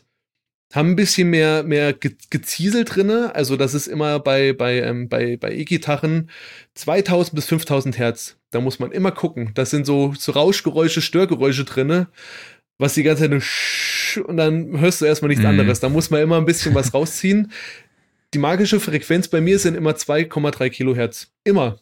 immer. Du ziehst das raus, sofort wird das Signal klarer, das Rauschen geht weg. Das ist echt super. Und wenn ich eine Allround-Empfehlung geben müsste, das klingt jetzt wie so ein Fanboy, ne? Aber Neural DSP, Adam, Nolly Get Good. Also den seine Version. Du hast da von Clean Verstärker, kristallklar, du magst ein bisschen Oldschool, willst ein bisschen mehr Wärme haben, bis zu Grunge und Metal Sounds kannst du da alles machen. Das ist, also was da die Technik mittlerweile kann, das ist verrückt. Das ist echt krass. Was da, du hast Da sogar Pedale vorne drinne, das Interface ist cool, du kannst Oversampling ein- ausschalten. Vorsicht, frisst ganz schön Prozessorleistung. Das ist der Nachteil. Also, wenn ich nicht alle, fast alle Spuren eingefroren hätte bei Cubase, bei meinen Projekten, würde es wird's eng werden. Mhm. Um, also, Prozessorleistung ist halt das große Thema, aber vom Klang her, also was sich da getan hat, ist echt super. Und ob man halt ein paar hundert Euro ausgibt und sich das Plugin holt, ne, oder sich halt das große Top-Teil irgendwie kauft für was weiß ich, wie viele tausende Euro, das macht schon einen Unterschied. Gerade wenn man das in der Box macht. Und ähm, für Leute mit etwas kleinerem Budget lohnt sich das auf jeden Fall. Macht doch super Spaß damit zu jammen. Kann ich sehr empfehlen. So. Ähm, wir haben zwar Zuschauerfragen zum Thema Gitarren. Und zwar einmal ja, von Captain Planlos. Er hat ja seine Frage auf zwei Postings aufgeteilt, so etwas länger. Hallo, in der Regel werden für ein ordentliches äh, Brett mehrere Gitarrenspuren aufgenommen. Ein Signal besteht bei mir aus drei Spuren. Wet, DI und Stereo Wet DI, um eventuelles Warping besser zu handeln. Leider gehen mir bei so vielen Spuren die Übersicht im äh, Projekt verloren. Wie organisierst du deine Spuren? Also eigentlich, ich bin, ich bin halt ein, ich bin ein optischer Mensch, ne? Farbe. bei mir hat einfach, seit, seit jeher, wo ich angefangen habe, hat bei mir jede Gruppe Farben. Drums sind bei mir immer gelb, immer. Der Bass ist immer lila, die Gitarren sind immer grün. Und wenn man das so ein bisschen verinnerlicht hat, dann geht das relativ, äh, relativ einfach.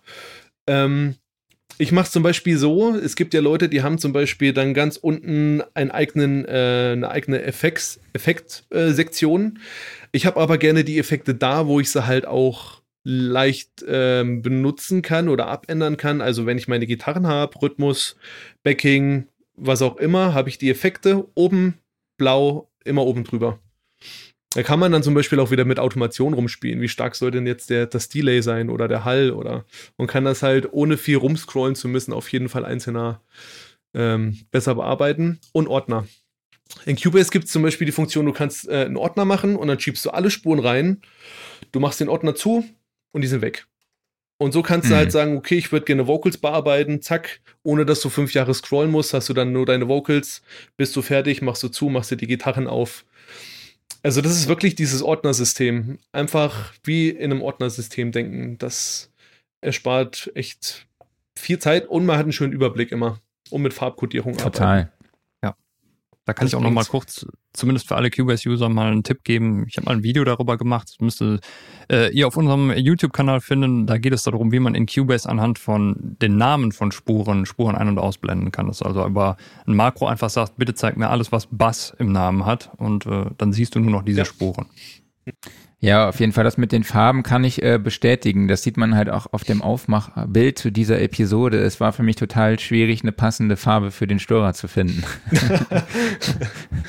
Deshalb habe ich, glaube ich, einfach die vom letzte, von letzter Woche benutzt oder so oder vor, vor zwei Wochen. Wir sind da sowieso nicht mehr so kreativ, genau. habe ich mal festgestellt.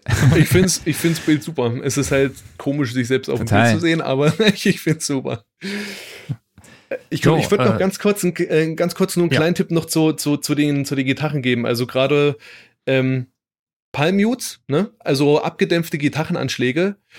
Ähm, das sticht aus einem Mix sehr krass raus. Kleiner Tipp: Multiband-Kompressor drauf, 100 bis 300 Hertz. Und immer, wenn du diese gedämpften Schläge machst, komprimier das einfach ein bisschen nach. Schon Problem gelöst. Mhm. Das nochmal so als ja. kleinen Tipp und Trick. Genau. Zweite Userfrage, die wir noch hatten zum Thema Gitarren. Ähm, bei allen vier Spuren einen anderen Effekt beziehungsweise Amp. Ja oder nein? Also alle vier Spuren würde ich nicht sagen. Ich würde, also ich habe den gleichen Amps, Rhythmusgitarre links und rechts. Da ähm, nehme ich den gleichen Amp und die Backing-Gitarren halt links und rechts einen anderen Amp. Also eigentlich habe ich zwei unterschiedliche Amps. Du kannst zum Beispiel auch einen gleichen Amp nehmen, das geht auch, und nimmst einfach ein anderes Gitarrencap, eine andere Box. Funktioniert mhm. auch. Oder machst einfach bei den Backing-Gitarren, drehst du ein bisschen mehr Bass rein, machst ein bisschen Höhen raus oder ein bisschen mehr Mitten rein. Also du kannst damit allein schon spielen. Es muss nicht unbedingt ein komplett anderer Amp sein, aber das ist Geschmacksfrage. Also je nachdem, wie du das gerne haben willst, definitiv. Aber Gitarre links und rechts sollte der gleiche Amp sein. Mhm. Ja, wir haben jetzt auch schon vieles AMP-Simulationen, also mit vielen Namen, um uns geworfen. Mhm. Äh, allerdings muss ich auch echt mal hier sagen, es gibt richtig geile äh, AMP-Simulationen halt auch schon in der DAW. Ne? Ja. Also ja.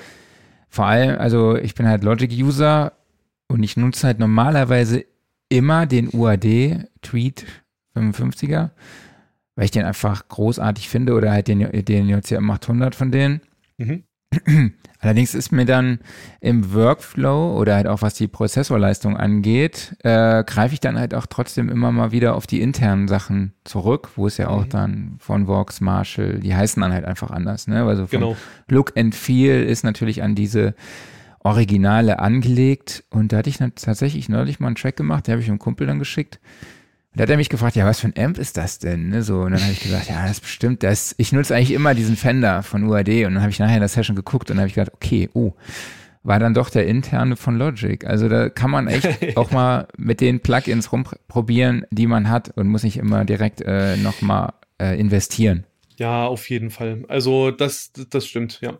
Also ich glaube, man wird auch viel dadurch beeinflusst, was man, wenn man auf YouTube-Videos halt rumguckt, oh, was nimmt denn der, was nimmt denn der? Und dann nehmen die halt, klar, die teuren, vielleicht werden die auch noch von der Firma bezahlt, ne? Logischerweise. Mhm. Ähm, und es lohnt sich einfach echt rumzuprobieren. Wie gesagt, ich habe das ja für den Bass auch und ich bin mir sicher, bei der Gitarre gibt es bei Cubase auch die normalen Stock-Amps, die halt auch super funktionieren. Wenn du da ein bisschen mit einem EQ rumspielst und ein bisschen was machst, glaube ich, kriegt man da einen super Sound raus. Das muss nicht immer teuer sein.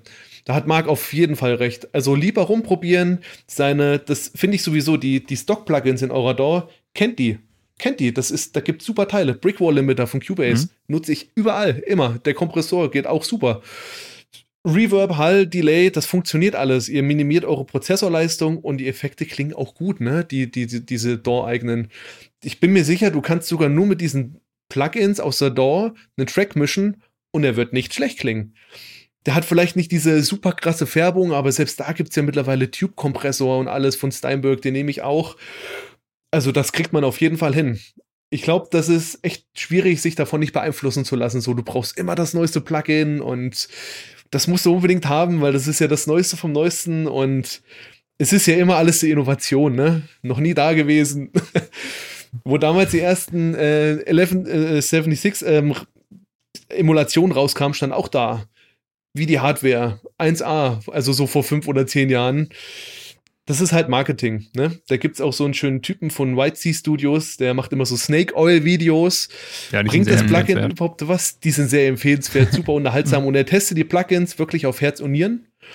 Und ähm, wenn ihr mit den Gedanken spielt, euch eins zu holen, erstmal gucken, ob jemand einen Test gemacht hat. Meistens denkst du dir dann, ach nee, komm, ich behalte das Geld. Ich suche mir was anderes. Da würde ich komplett zustimmen. Also gerade halt die Plugins, die dabei sind, damit kannst du heute eigentlich fast alles ja. machen und du brauchst die erweiterten Sachen wirklich für Special Cases. Also dann, sei es, du musst bestimmte Probleme lösen oder du brauchst halt äh, einen noch besseren Workflow oder sowas. Ne? Oder halt, äh, ich denke, dass der Hauptunterschied ist gerade noch bei den Klangerzeugern. Ähm, da ist noch einiges dann halt, was nicht mitgeliefert wird, sei es jetzt einen riesigen Sampler oder sowas, wenn man sowas braucht, klar. Aber jetzt was Effekte angeht, da ist, denke ich, 90 Prozent ist abgedeckt und der Rest ist halt einfach, ja, was du für deine Anwendung brauchst, ne? Genau, richtig, genau.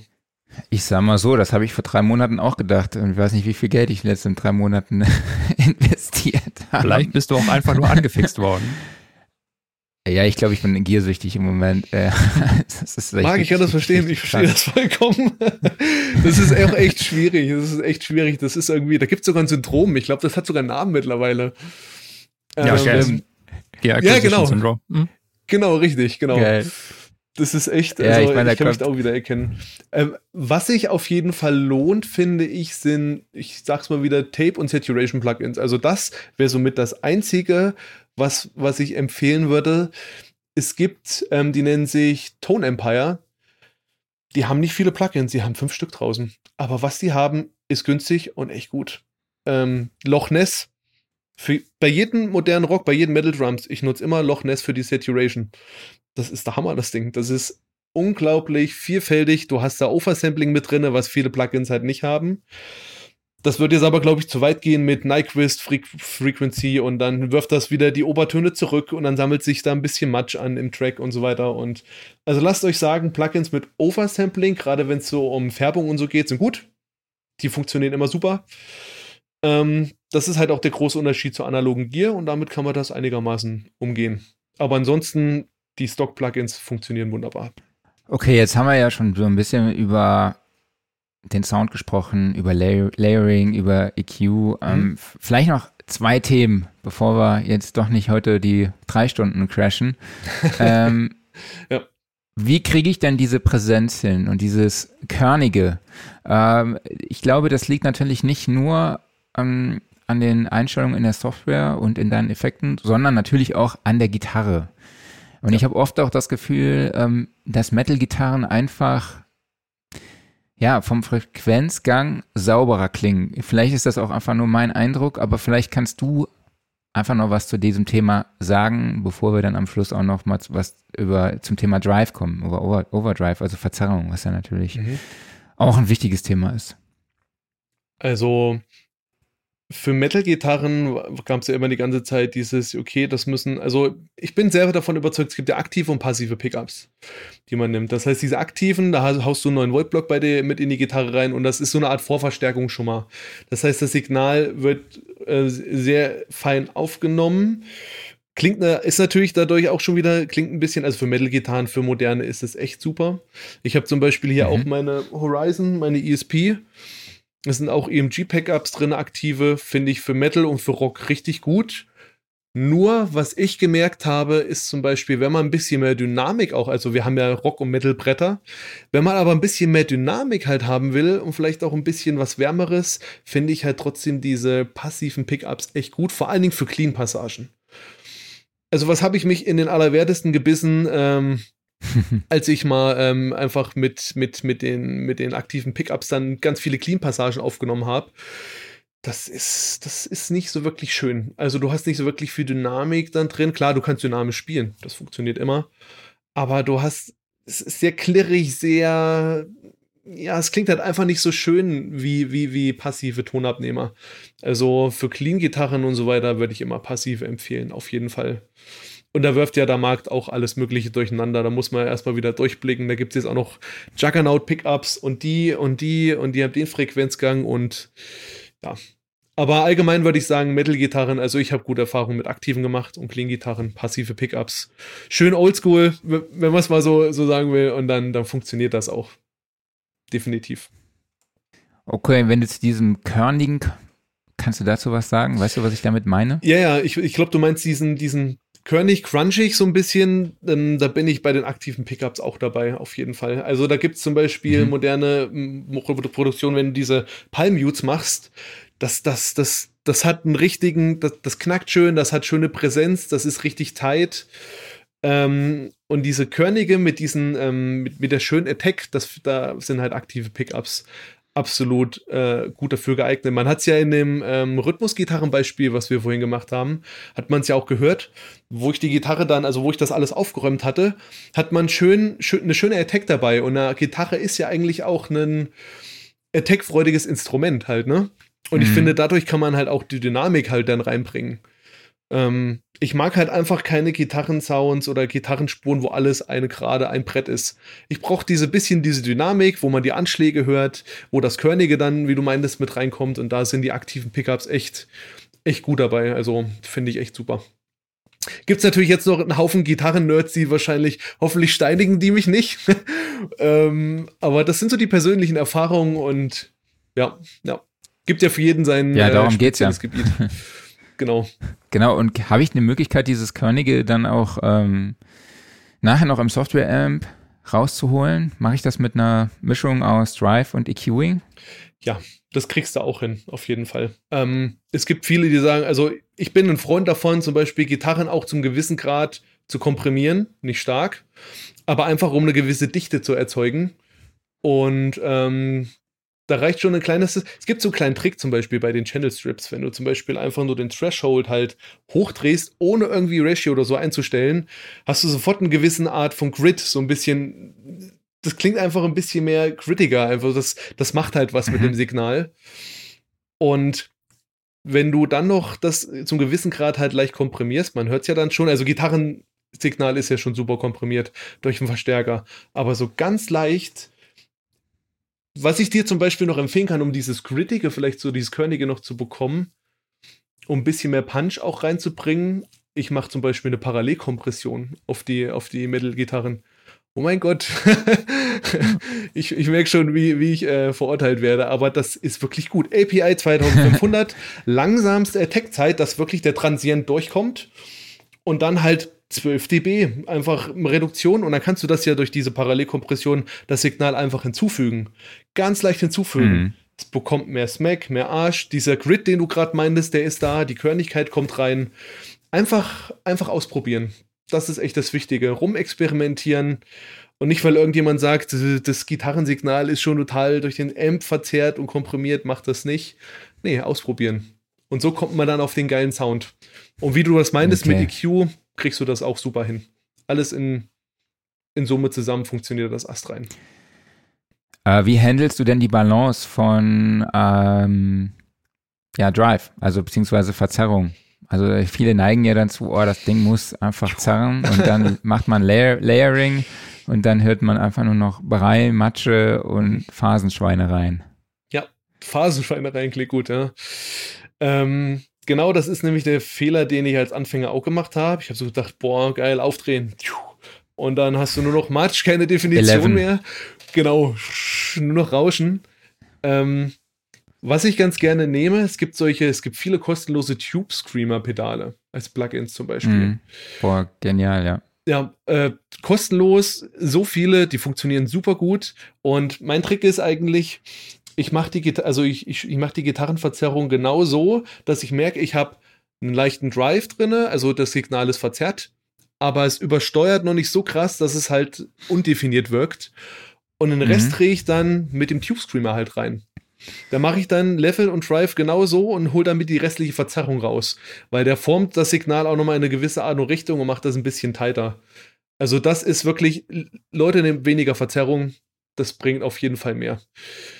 Da braucht man, also, wenn man so, so, so einen Rammstein-Sound wählt, ja, okay, dann schlägt man die drei Akkorde an und lässt sie ausklingen, ja.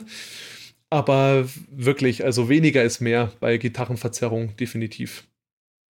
Wie machst du das denn? Ja, ich mache das eigentlich äh, auch so mit dem Tube Screamer vom, genau. vom UAD, den nutze ich oft. Ähm, also den nutze ich aber tatsächlich eigentlich oft auf dem Bass, also um den Bass nochmal ein bisschen anzuzerren und ja. ähm, tatsächlich, also häufig nutze ich die ja, die Drive-Möglichkeiten, die mir der Software-Amp halt einfach bietet. Aber manchmal nehme ich halt dann auch so noch so ein Pedalboard, was gerade bei Logic oder so dabei ist. Oder ich gucke einfach mal, gucke da rum. Da habe ich tatsächlich gar nicht so wirklich einen festgefahrenen Workflow, sondern mhm. probiere auch verschiedene Sachen aus, verschiedene Amps und auch mal die Sachen von UAD, mal von Brainworks, mach die, mal die Stock-Sachen. Ähm, genau, da bin ja. ich gar nicht so festgefahren. Wobei, ja, der Fender und der Marshall, das sind schon so meine Favoriten und der Vox von Logic, so die drei Amps eigentlich, mhm. das ist so, ist so mein Ding, halt für die, für die unterschiedliche Musikrichtung, nenne ich es jetzt mal, sage ich jetzt mal. Mhm. Auf jeden Fall bin ich voll ganz bei dir. Ähm, kannst zum Beispiel auch einfach dieses Standard Cubase Distortion Plugin nehmen, kriegst auch einen Sound raus, ne? So zum Anzerren. Ganz simpel. Ja. ja Habe ich so oft bei Bass einfach ja, genommen. Absolut. Zack, rein, leicht angezerrt, ja. reicht, klingt gut, fertig. Nicht so kompliziert denken. Ja, die Sachen nutze ich tatsächlich auch oft für Sounddesign in Songs, also so ja. musikalisches Sounddesign, so, weil ich denke mir, okay, Distortion von XLN Audio macht genau das gleiche wie Distortion bei, äh, bei Logic. Wobei das RC20 schon ein ziemlich geiles Tool ist. ja, da kommen wieder die Gearsammler jetzt. ja, es ist ähm. echt unglaublich so. Ähm, ja, ein Thema, was wir eben auch übersprungen hatten bei den Drums, war natürlich so diese Cymbal-Geschichte. Mhm. Gita Gitarren, die clashen oft äh, im Frequenzgang. Mhm. Wie gehst du damit um? Äh, wollen wir die Symbols kurz einspielen? Also Symbols könnte ich sogar relativ Komm, schnell abhandeln. Ja. Dann machen wir das doch gerade mal kurz. Feuer doch mal ab, yes. Klaus, wenn du noch wach bist. Aber sicher. ist ja dein Thema heute. Das ist halt ungemixt, ne?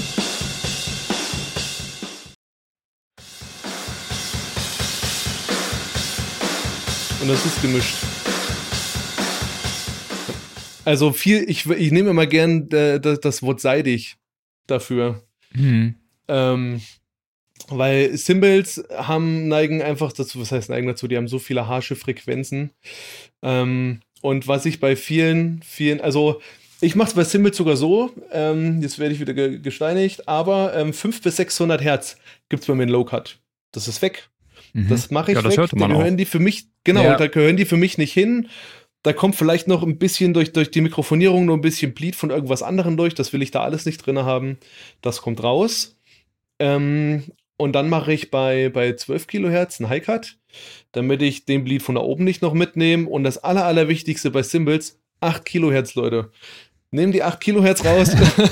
damit, damit kriegst du, also ich weiß nicht, ob das dran, daran liegt, dass viele ältere Herren das vielleicht nicht mehr hören, die schon in diesen Produktionen sehr krass drinstecken über längere Zeit. Aber ja, man hat es ja gehört. Das ist super unangenehm im Ohr. Das klingt harsch. Das, das stört einfach nur.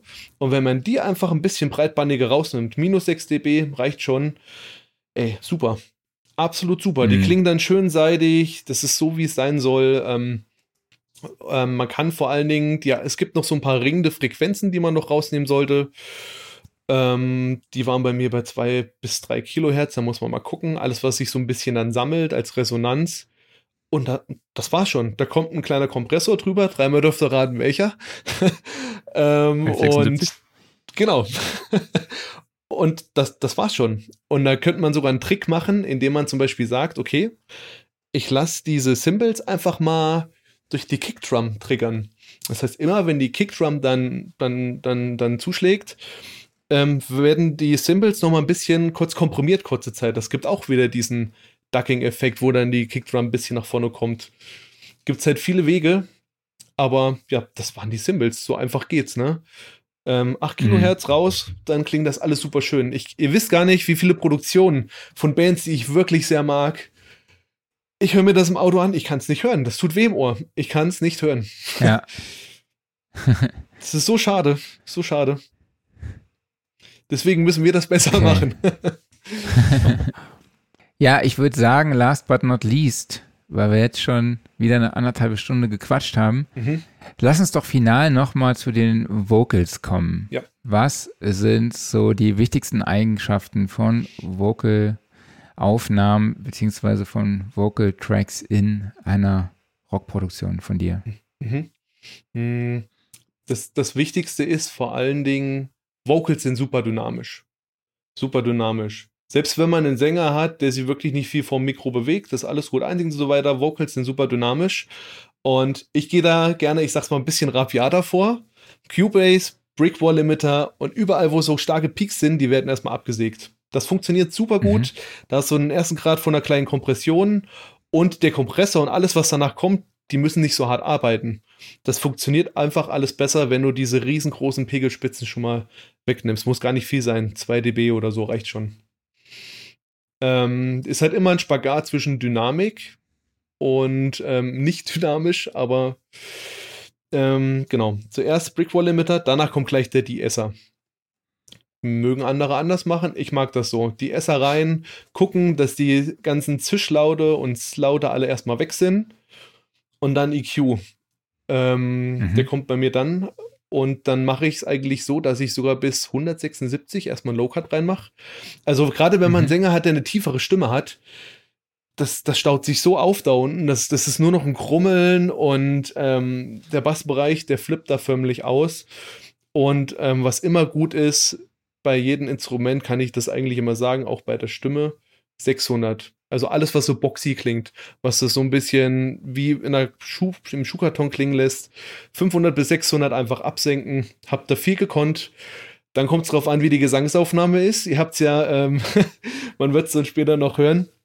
Das ist wirklich, also wenn du einen Sänger habt und die Gesangsaufnahme ist wirklich sehr harsh, muss man viel mehr EQen.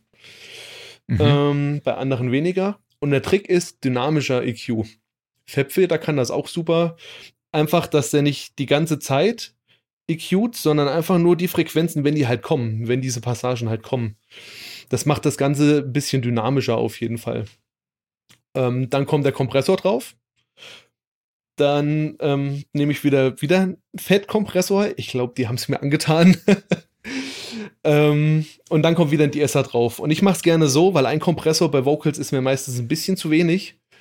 Die Vocals, die einzelnen, zum Beispiel, ich habe Main, ein Double, Dann kommen noch Harmonies zum Beispiel, die dann ein bisschen weiter außen gepannt werden, das alles füllen mit, äh, die zum Beispiel die Terz drüber singen oder so.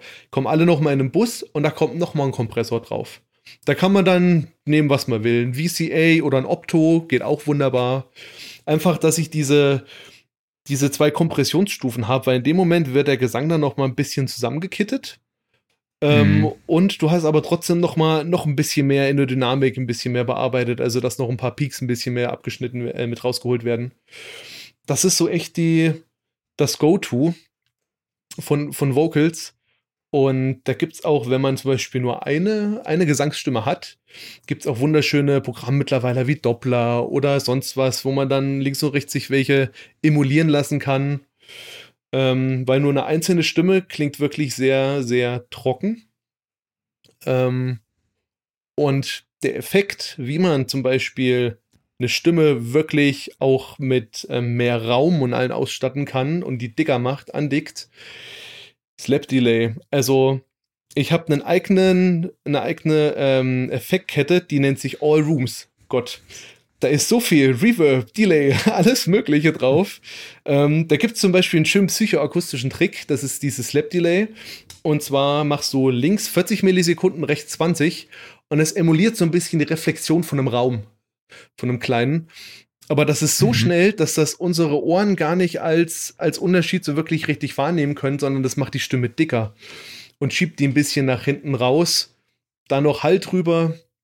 Also da gibt's, also ich glaube, die meisten Effekte werden wirklich bei Vocals genommen. Gerade moderne Rockproduktion, da geht's vielleicht noch, aber Pop und so weiter, das ist, das ist echt viel. Ähm, was ich jedem empfehlen kann, nicht den Reverb einfach nur auf die Stimme drauf oder auf die Gruppe, sondern lasst die, macht einen Kompressor auf den Reverb, den ihr macht, und lasst die von der Stimme triggern.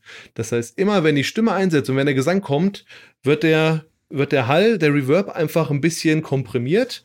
Und das, wenn, wenn dann der Gesang aufhört, wird das gehen gelassen. Und dann hast du so einen leichten, so, so einen Effekt, als ob sich gerade der Raum öffnet und du hast Bewegungen in den Vocals drin, gerade im Raum. Das macht super interessant und klingt viel besser als wenn man einfach nur ein Re Reverb drauf macht. Also Effektkette bei Vocals, ja, das ist ein eigenes Thema für sich. Da kann man sich, glaube ich, dumm und dämlich reden. Das ist verrückt. Aber Reverb Total. und Delay und dann funktioniert das alles schon. Ja, ich nutze ähm, vor allem für so Pre-Productions tatsächlich oft diese Chris Lord LG ja. Geschichte. Äh, CLA äh, Epic heißt das Ding, glaube ich, ne? Äh, CLA äh, Vocals, glaube ich, okay. heißt er bei mir zumindest. Mhm. Und da, da gibt es auch dieses Slap Delay. Also es ist halt ein Tool, du hast halt, hast halt einen kleinen EQ, du hast äh, Kompression, du hast Reverb, Delay und halt auch so ein bisschen Pitching. Mhm. Für, mhm. Und dann kannst du halt auch, auch einstellen, ob Slap oder Eight oder Quarter oder was auch, ja genau, das sind so die Sachen, kannst dann noch die Intensität, ähm, ist ein echt ein ganz cooles Tool für, um mal so schnell Vocals relativ gut äh, in den Mix zu bekommen. Mhm. Das ist das ähm, im Vorhinein, was ich vergessen habe zu sagen, das Wichtigste bei Vocals ist wirklich auch das Editing. Ähm, es gibt ja Leute zum Beispiel, also wir haben es in der Studioszene ja auch gehabt, ne? Äh, die ziehen dann einfach die S-Laute mit Hand raus von der Lautstärke. Mhm. Das ist krass. Das klingt, also das ist auf jeden Fall nochmal ein krasserer Klang. Das klingt auch richtig, richtig gut. Das ist, glaube ich, viel besser auch als ein DSer. Aber ich bin da immer so ein Fauler, ne? ich denke, das ist halt Arbeit, das dann, ne? Mhm. ja, das muss halt einfach schnell gehen und ich hasse diese fricklichen Sachen, das macht mich wahnsinnig. Äh, habe ich einen Kollegen, das war der, Jill, der die macht, erzählt hatte, ne? Ja, genau, genau. Ähm, ich habe einen Kollegen, der macht das gerne, ich verstehe das nicht. Das Editing, da geht er voll auf und findet die Ruhe. Ich krieg da Puls von 180. ähm, Vocals Editing, also wichtig ist vor allen Dingen, ähm, Cubase hat halt das schöne Vari-Audio mit drin, wo man einfach den, den Pitch korrigieren kann. Ähm, zu einem gewissen Grad natürlich. Aber das musste mhm. eigentlich bei jedem, bei jedem Sänger irgendwie zum gewissen Grad das machen, weil gerade wenn du dann Harmonien noch hinten hast, die irgendwie was singen, die Quinte, Terz, was auch immer, und die sind den Ton daneben, oh, klingt das unangenehm. also muss man immer noch korrigieren. Das am Anfang korrigieren und dann alles andere. Und dann kriegt man auch einen super Sound. Was bei dem neuen Pop-Sound zum Beispiel ähm, auch immer gemacht wird oder auch bei, bei dem modernen Rock-Sound natürlich, die nennt, das nennt sich Throw. Das heißt, du machst einen eigenen Bus, wo du dann einen Schnipsel, zum Beispiel das letzte Wort dann, bevor dann eine Pause kommt, ähm, nochmal oben einfügst und da machst du dann Delay und äh, Reverb drauf. Zum Beispiel ein, ein Viertel Delay. Und wenn dann zum Beispiel jemand singt Wait und dann hörst du im Hintergrund noch so Wait, Wait, Wait, das, das füllt dann diesen Space wieder, bevor der Gesang anfängt. Und wenn man einmal drauf geachtet hat, du hörst das überall. Das ist, glaube ich, so eine Berufskrankheit, ne? Aber das funktioniert echt ja, gut. Cool. Ja, cool. ja, lieber Michael, ich glaube, wir haben schon jetzt einiges, äh, viel über dieses Thema gesprochen, aber sollen wir zum Schluss nochmal die Vocals kurz einspielen? Ja, auf jeden Fall sehr gerne. Genau, da habe ich einmal trocken und einmal mit Effekten, genau. Dann und einmal unbearbeitet, go. einmal bearbeitet, ja.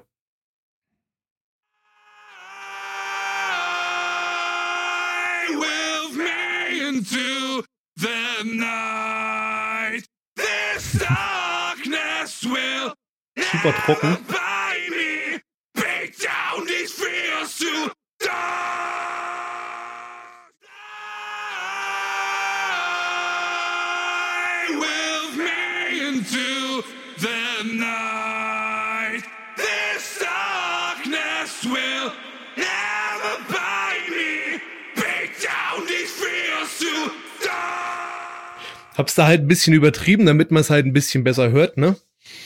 Ähm, mhm. Aber wenn das im Mix drin ist, dieser, dieses Delay und dieser, dieser Reverb, die füllen einfach den Mix dann. Der sitzt richtig, die Vocals sitzen schön im Mix drin und hängen nicht so trocken vorne drauf rum. Äh, das macht echt einiges aus. Deswegen bei den Vocals, wenn man die Effekte einstellt, immer mit dem Mix hören. Das ist, das ist auf jeden Fall wichtig. Dann hat man einen coolen Sound. Okay, ich frage mich nur, was seine Stimme in 20 Jahren sagt, aber. Ja, also, das, also der kann das zum Glück mit Technik, das funktioniert. Ähm, gibt's andere, da, die haben ja sogar dann Operationen und so, ne? Also es ja, gibt ja. eine krasse Sängerin von Ginger, die, die habt ihr bestimmt auch schon oh, gesehen. Ja. Hm. Da denkst du, da steht einfach ein 3-Meter-Kreuz-Kerl vor dir und brüllt. Äh, das ist so eine zierliche kleine Frau und die growlt dir da einen ab. Das ist richtig krass. Und das ist alles Technik. Die hat erzählt, die hat ja. sich's beigebracht, die hat mit einer Freundin an der Autobahn gestanden, haben Autos angebrüllt. Und das war so ihre Technikübung am Anfang. Das Aber hoffentlich so nett, so. Äh, du lieber Autofahrer. Ja, total krass. Also da sieht man, was man mit Technik rausholen kann. Das ist schon, schon krass. Ja, cool. Michael, vielen, vielen lieben Dank für die ganzen Infos. Ich habe parallel tatsächlich schon einige Shops offen. Sehr äh, gut. Und auch schon einige Produkte im Warenkorb. Äh, vielleicht greife ich dann doch auch mal auf unser Phrasenschwein zurück. Aber äh, Klaus, das musst du dann ver verwalten. Das machen wir so. Aber ich würde sagen, gehen wir mal über zu den Typfragen. Ich denke, du kennst die Kategorie. Mhm. Jawohl. So, du hast wie immer zwei Möglichkeiten zur Auswahl und es geht los mit Mac oder PC. Oh, PC. Analog oder digital? Da wollen wir vom Thema reden, digital. Vielleicht ändere ich meine Meinung irgendwann nochmal, wenn ich mehr analog habe, aber digital. Also heutzutage digital. Finde ich gut. Ja. Schnell effizient. Ja, die wichtigste Frage der Welt haben wir eben schon beantwortet, aber muss man natürlich trotzdem nochmal stellen: EQ vor oder hinter dem Kompressor? Vor dem Kompressor. mhm. 44,1 oder 48 Kilohertz? Wenn es geht, 48 und beim Mastering sogar 96. 1000. Mhm. Also kommt immer drauf an. Aber ich bin für die 48 Kilohertz. Früh raus oder spät ins Bett? Auf jeden Fall spät ins Bett. Früh raus kann ich gar nicht. Musikerkrankheit, ne? ja, genau. Außer Marc, du, äh, bei dir ist anders, ne? Nee, bei dir ist sowohl bei spät ins Bett als auch früh anders. raus, ne? Ja, das ist so mein Ding. Kaffee oder Tee? Definitiv Kaffee. Ohne das geht gar nichts. Elixier des Lebens. Vinyl oder CD? Oh, oha. Hm. Hätte ich vielleicht ähm, einen Plattenspieler Vinyl, aber CD. Mhm. Und Buch oder E-Book? Buch. Ich brauche das in der Hand. Ich muss das besitzen. Genauso okay. wie Alben von Bands, die ich gut finde. Ich kaufe mir die CD. Ich brauche das. Nur die Plugins kannst du nicht anfassen. Ja, leider, leider nicht, ja, das stimmt. Aber da ist der Preisunterschied einfach zu groß. ja, definitiv. Uns geht auch äh, nur mit Plugins, das sieht man ja auch. Eben, genau, ja. Also 20, 11, 76 wären schon schön, ne? Ja, ja in einer Wand. Mhm. Spart man Oder so ein, so, ein, so, ein schön, so ein schönen Distressor, wie sie dann irgendwie fünf Stück manche Mhm. untereinander haben und du denkst so, oh, kostet so zwei bis 3.000, okay. Mhm. Das ist schon, also da haben manche ja, Ja. Einen, einen, äh, einen, äh, fast einen, einen, einen Haus stehen, ne? ein Einfamilienhaus im Wert. Schon Absolut. krass. Ganz kurz noch am Ende. Ich wollte nur noch mal sagen, Leute, wenn ihr Mixing Engineers und so bucht, guckt nicht auf die Fotos. Hört euch an, was der macht. Ich habe auf diversen Plattformen die Riesenkonsole, analoges Gear und dann denke ich mir, boah, das klingt aber gut. Hör den an und habe gedacht, das gibt's so gar nicht. Also es klang halt echt nicht so toll, die Produktion, die er gemacht hat. Und viele Leute, also die das nicht wissen, kaufen vielleicht einfach dann mit den Augen. Das sollte man nicht hören. Hört euch das an. Guckt nicht die Bilder an, wie viel analoges Equipment der hat. Muss nicht heißen, dass es gut klingt. Das wollte ich nur sagen. Da können viele in eine Falle tappen, glaube ich. Ja, man mischt halt mit den Ohren und mastert, ne? Nicht, Ja, genau. Aber einkaufen, buchen tun die meisten mit den Augen. Das ist halt ein bisschen schade. Absolut, absolut. Ja, kommen wir zum Geständnis. Gibt es irgendetwas in der Musikproduktion, was dir vielleicht peinlich ist, wo du sagst, oh, wenn das jemand erfährt, dass ich das äh, so mache? Ich meine, du warst ja jetzt auch schon sehr, sehr ehrlich mit allem. Äh, aber vielleicht gibt es ja was, worüber du nie reden wolltest. Also bei der Musikproduktion allgemein, glaube ich, gibt sogar gar nichts. Ich glaube, das ist, vielleicht bin ich manchmal zu ehrlich. Ähm, aber bei meiner Webseite zum Beispiel, ich habe ja gesagt, ich habe kein analoges Gear, ne? Ich dachte mir so, oh, irgendwie bei dem, bei dem, bei dem äh, Reiter Mastering müsste doch da irgendwie mal was rein. Wisst ihr, was ich gemacht habe? Mein Bias Amp, den ich hier, Mini, den ich hier stehen habe, fotografiert, Bias Amp Mini einfach rausretuschiert und dann sieht man nur noch, wie so, ein, wie so ein Regler mit schönen Lichtern halt da ist, ne? Gute Und das habe ich, halt- das hab ich halt als Foto reingenommen und äh, ich weiß nicht, ob das jemand weiß, dass es halt einfach ein Gitarrenverstärker ist, aber ich dachte so, ja, das passt. Ich habe kein Foto mehr gehabt, habe ich ein Foto davon gemacht. Fertig. Ja, ich glaube, das ist das Geständnis schon, das Krasse. Ansonsten bin ich der Meinung, im Mixing ist alles erlaubt, solange es gut klingt. Klar, macht, wie ihr wollt, tut alles und lasst alles. Ich finde da, ja, man sollte immer ehrlich auch sein. Und auch wenn man mit Klienten zusammenarbeitet, brutale Ehrlichkeit. Im Endeffekt, wenn ihr nicht demjenigen sagt, ey, könntest du mir nicht vielleicht nochmal das schicken oder das und das würde besser klingen. Man macht sich die Arbeit schwer, der Klient ist unzufrieden am Ende und das bringt beiden nichts. Also immer schön, ich mache es immer gerne auf so einer Kumpelebene, ehrlich sein, Meinung sagen, authentisch sein. Auch wenn man manchmal ein bisschen verpeilter ist, authentisch sein, ist halt so, gehört zu einem dazu. Ja. Ich glaube, da kommt man Mhm. sehr weit. Ja. Ja, ist auch so. So, dann haben wir noch unsere Playlist und jeder darf mal wieder einen seiner ja, Lieblingssongs oder Empfehlungssongs für sehr gutes Mixing, Mastering, Sounddesign etc. draufschmeißen. Ja, ist egal, Genre ist egal. Michael, hast du irgendwas Schönes für uns? Hat er uns gehört? Ähm, ja, ich habe euch gehört. Ich bin, ich, ich, bin, ich bin halt nur am Überlegen, ähm, was ich euch davon antue. Das ist kein Ähm, Problem. Wie gesagt, Genre ja. sind wir komplett offen. Mm, Okay, also das, was mich am meisten beeindruckt hat die letzte Zeit, ist von, nennt sich Like Moth, Like Moth to Mhm. Flames. Ähm, die haben da nämlich ein neues Album rausgebracht. Da waren zwei super Ingenieure am Werk. Und das erste Lied gleich, The Anatomy of Evil. Mhm. Das ist so meins. Das ist eher ein metalligeres Ding, aber das ist schon vom Sound her Schlagzeug brachial. Finde ich klasse. Ich wollte sagen, vom Namen her klingt es nach Geballere. Yep, yep. Cool. Marc, wie sieht's bei dir aus? Ja, äh, ich habe neulich mal nochmal Radio gehört. Das mache ich ja oft, um nur so ein bisschen so Eindruck zu bekommen, was gerade so aktuell ist und äh, welche Sounds sich da so gerade entwickeln. Ist ganz wichtig. Da ist mir ein Track aufgefallen, wo ich dachte, oh, der Sound ist eigentlich ganz geil, ist äh, irgendwie sehr, sehr minimalistisch, puristisch schon fast. Ähm, aber er hat auch diesen lateinamerikanischen Einfluss, den man gerade so in der Popindustrie hört, meiner Meinung nach. Ich glaube, es kommt da so, so Sean Mendes-Geschichten und sowas und auch hier ein paar deutsche äh, Künstler, die mit diesen Sounds ankommen. Aber dann habe ich gehört, es ist Ed Sheeran mit Hm. Bad Habits. Als ich den Track gehört habe, dachte ich, okay, das sei irgendwie so eine neue Nummer von Justin Bieber oder was weiß ich wem. Äh, und dann war das tatsächlich Ed Sheeran und ich war tatsächlich etwas enttäuscht, weil man kann ja von Ed Sheeran halten, was man will, aber diese Looper-Geschichte und so, was er da so an den Start gebracht hat, das war schon echt cool, künstlerisch, also äh, super Sänger auf jeden Fall. Ähm, aber dass der jetzt so eine Nummer nötig hat, fand ich jetzt ein bisschen krass, weil es ist total autogetuned. Ähm, und man erkennt seine Stimme auch gar nicht wieder, also ich zumindest nicht. Äh, es hätte auch jeder andere Sänger sein können, finde ich. Also für mich hat dieser Song überhaupt aber trotzdem ist er irgendwie interessant, finde ich. Also ich wollte sagen, das klang jetzt bisher nicht so, als ob du ihn auf diese Playlist packen willst. Ja, aber ich fand dieser Vocal-Rhythmus, finde ich sehr, sehr geil. Und er ist halt auch so, wie ich ja gesagt habe, so ultra minimalistisch. Es gibt ein Beat, es gibt jetzt nicht irgendwie großartig Percussions links und rechts, Panning-mäßig. Es gibt halt den Bass, der ist so plug-mäßig, finde ich auch super cool. Es gibt einen Lead-Sound, einen Atmo und halt die Vocals.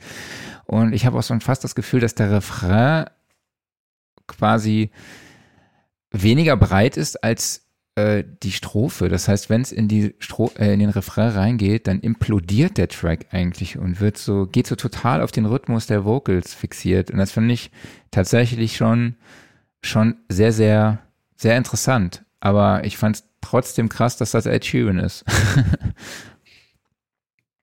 krass, das geht ja gerade so. Genau, das war es bei mir. Es ist so eine Pop-Dance-Nummer einfach. Okay. Mhm.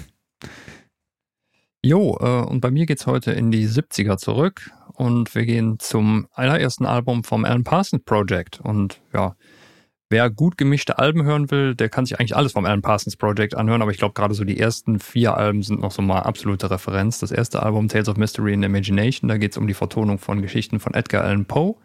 Und mein Track der Wahl ist The Telltale Heart. Das ist, glaube ich, noch so mit der straighteste Track auf dem Album. Äh, Rocknummer mit, ähm, ja, mit, mit Orchesterelementen ein super dynamisches Ding. Der Sänger klingt ein bisschen wahnsinnig, ja, passt auch zum Inhalt.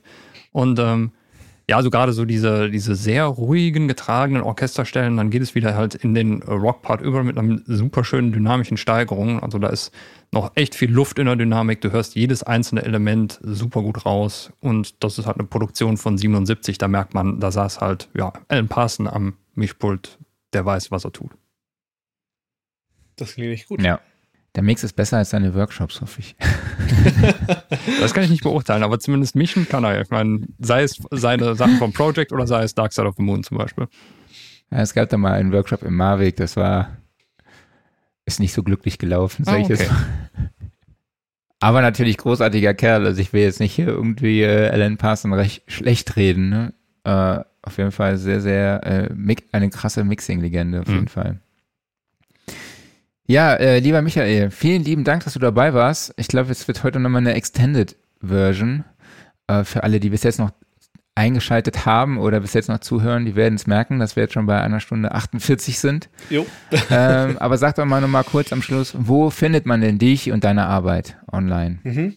Ähm, also vor allen Dingen, man findet mich auf meiner eigenen Webseite.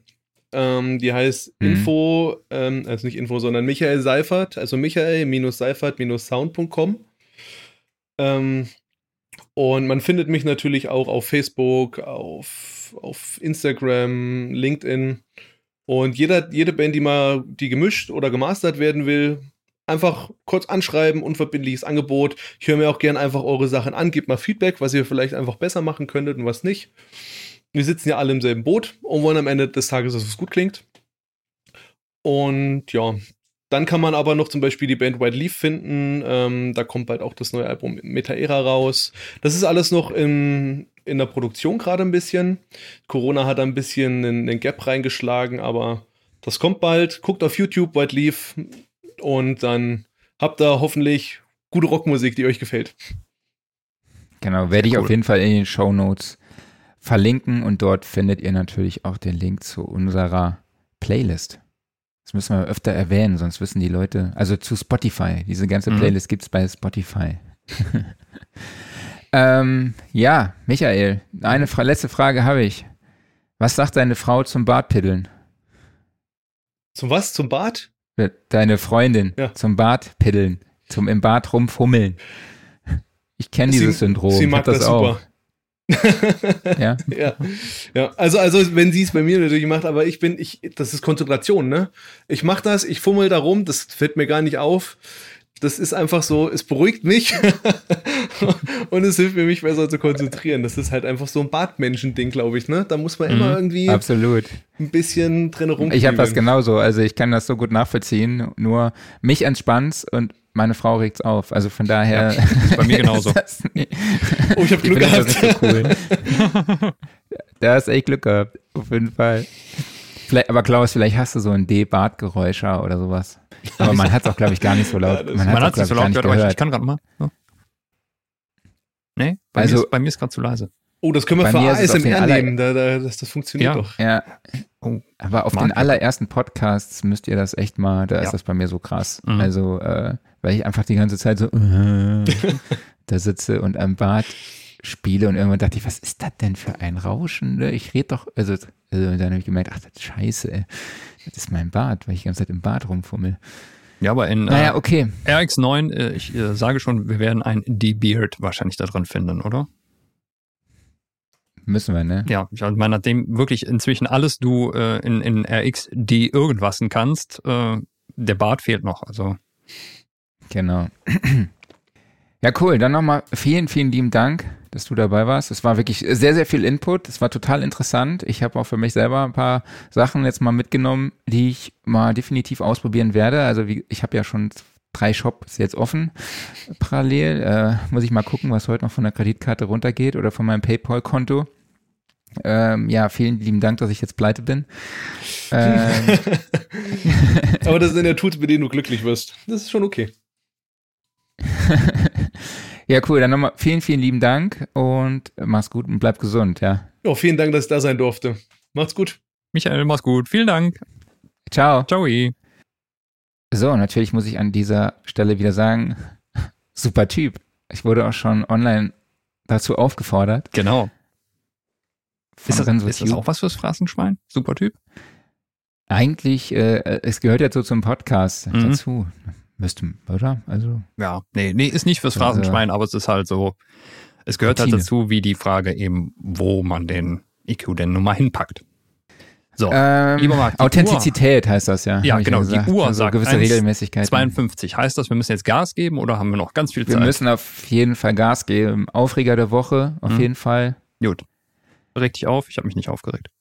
Nee, Charlie Watts ist gestorben. Ihr werdet, bestimmt, ihr werdet es wahrscheinlich gehört haben. Also der Drummer der legendären Rolling Stones ist im Jahre, im Alter von 80 Jahren gestorben und ja, unsere Gedanken sind natürlich bei ihm, seiner Familie und seinen Freunden. Dann haben wir Workflow der Woche. Wir haben, äh, ich habe Sonobus ausprobiert, ist so ein Online-Jamming-Tool, funktioniert aber halt auch sehr gut, um sich gegenseitig seinen Audiokram aus der DAW vorzuspielen. Funktioniert äh, als Standalone aber auch als Plugin in der DAW. Funktioniert so, man haut das Plugin einfach auf den Masterbus, eröffnet es, kann eine Gruppe erstellen, schickt dem Gegenüber die gleichen Zugangsdaten, man loggt sich dort ein, man ist in der gleichen Gruppe und äh, schon geht's los und der andere hört, wenn man auf Play drückt, hört der andere, was, was gerade bei ihm so abgeht, ist natürlich auch dazu da, um so ein bisschen online zu, zu, zu jammen. Äh, aber klar, man hat halt eine gewisse Latenz, wobei ich, sie ist relativ gering, finde ich. Also 30 aber, Millisekunden rum war so ungefähr. Ja. Also wir haben es ja mal ausprobiert. Mhm. Ich habe jetzt auch mit der Alisa, mit der ich Musik mache, mal ausprobiert. Das funktioniert sehr gut. Funktioniert auch in Presonus, Cubase, überall. Das heißt also, man kann sich von unterschiedlichen DAWs einfach hin und her schalten und hat dann auch Routing-Möglichkeiten und ist echt, echt ein sehr cooles Tool. Mhm. Da wir das Hast gemeinsam auch mal kurz ausprobiert haben, nehme ich das jetzt auch als meinen Workflow der Woche, weil ich nämlich sonst nichts habe. Wie immer eigentlich. Sollen wir die Kategorien einfach mal sausen lassen, wenn du die sowieso nie vorbereitest? Vielleicht ist mein Workflow einfach schon so geil, dass ich da keine neuen Tools mehr brauche. Nee, eigentlich äh, hätte ich da oh. immer gern noch mehr Input, weil äh, die, die kann man ja immer verbessern. Genau. Äh, Sonobus haue ich euch auf jeden Fall auch nochmal den Link in die Show Notes. Ich glaube, sogar der Hersteller heißt Sonosaurus oder so. Aber das wäre ein geiler Name. Ich glaube, die heißt wirklich so. Google mal, Google mal. Ich mache ja weiter, weil du hast ja sowieso nie was für deine Kategorien. Ähm, Offline-Modus. Ich habe gesehen, es gibt jetzt eine Dokumentation über Bob Ross und also den berühmten Kunstlehrer aus dem Fernsehen. Und ich habe jetzt gehört, dass er wohl ein sehr, sehr aufregendes Leben hat oder gehabt hat, beziehungsweise weil er das schon so, ich weiß nicht, hast du viel Wissen über sein Leben? Nee, überhaupt nicht. Ich habe äh, Bob Ross abends mal eingeschaltet, meistens irgendwie mit besoffenem Kopf oder sowas und fand das entspannend. Hast du mal nachgemalt, ne? nee, das so. nicht. Ich äh, war einfach und nur. Dachtest, das ist wie die Space Night oder sowas. Man lässt das einfach auf sich wirken. Wie wenn du besoffen Musik machst und am nächsten denkst halt, gehst halt voll ab und denkst, boah, voll der geile Mix und so, voll das der geile Track. Und am nächsten Tag ja. stehst du auf. Und am Ende des Tages, ja, hast du dann irgendwie drei Pinselstriche gemacht und fandest voll geil und am nächsten Tag wandert es in die Mülltonne. Ja, das ist nochmal ein ganz anderes Thema, darüber sollten wir mal sprechen. Ja, auf jeden Fall äh, gibt es eine Netflix-Doku, habe ich gesehen. Fand über ich, besoffen Musik machen? Nee, über Bob Ross. Wahrscheinlich über besoffen Malen oder so. äh, ja, aber eigentlich war das nicht so wirklich mein Offline-Modus. Ich habe, ähm, ich weiß, ich habe jetzt glaube ich ein paar Wochen gebraucht, um rauszufinden, wie es wirklich heißt. Es, ich glaube, es heißt F7 Music. Die URL ist auf jeden Fall FVII music.com und dort, die haben auch einen coolen Instagram-Kanal und die hauen immer mal so, wie man im Marketing-Slang sagt, snackable Content raus. Mhm. Das heißt, dort stehen immer so kleine, aber feine Mixing-Tipps und Producing-Tipps. So, also ja, äh, zieh doch einfach mal bei der Kick-Drum vielleicht den Grundton der, des Tracks ein bisschen runter und heb ihn beim Bass ein bisschen an. Das sind eigentlich so minimale Tricks, aber die halt im Endeffekt das große Ganze ausmachen. Und da habe ich mir tatsächlich auch die E-Books davon gekauft. Ich glaube, eins kostet 13 Euro, sind 108 Seiten, also dann halt auch wirklich mit 108 kleinen Tricks. Und äh, die scroll ich jetzt immer mal abends oder mal äh, auf dem Klo oder so durch und guck mal, was da so ganz Gutes dabei ist. Also, wie gesagt, fviimusic.com. Ich packe euch den Link natürlich auch nochmal in die Show Notes. Mhm, sehr gut.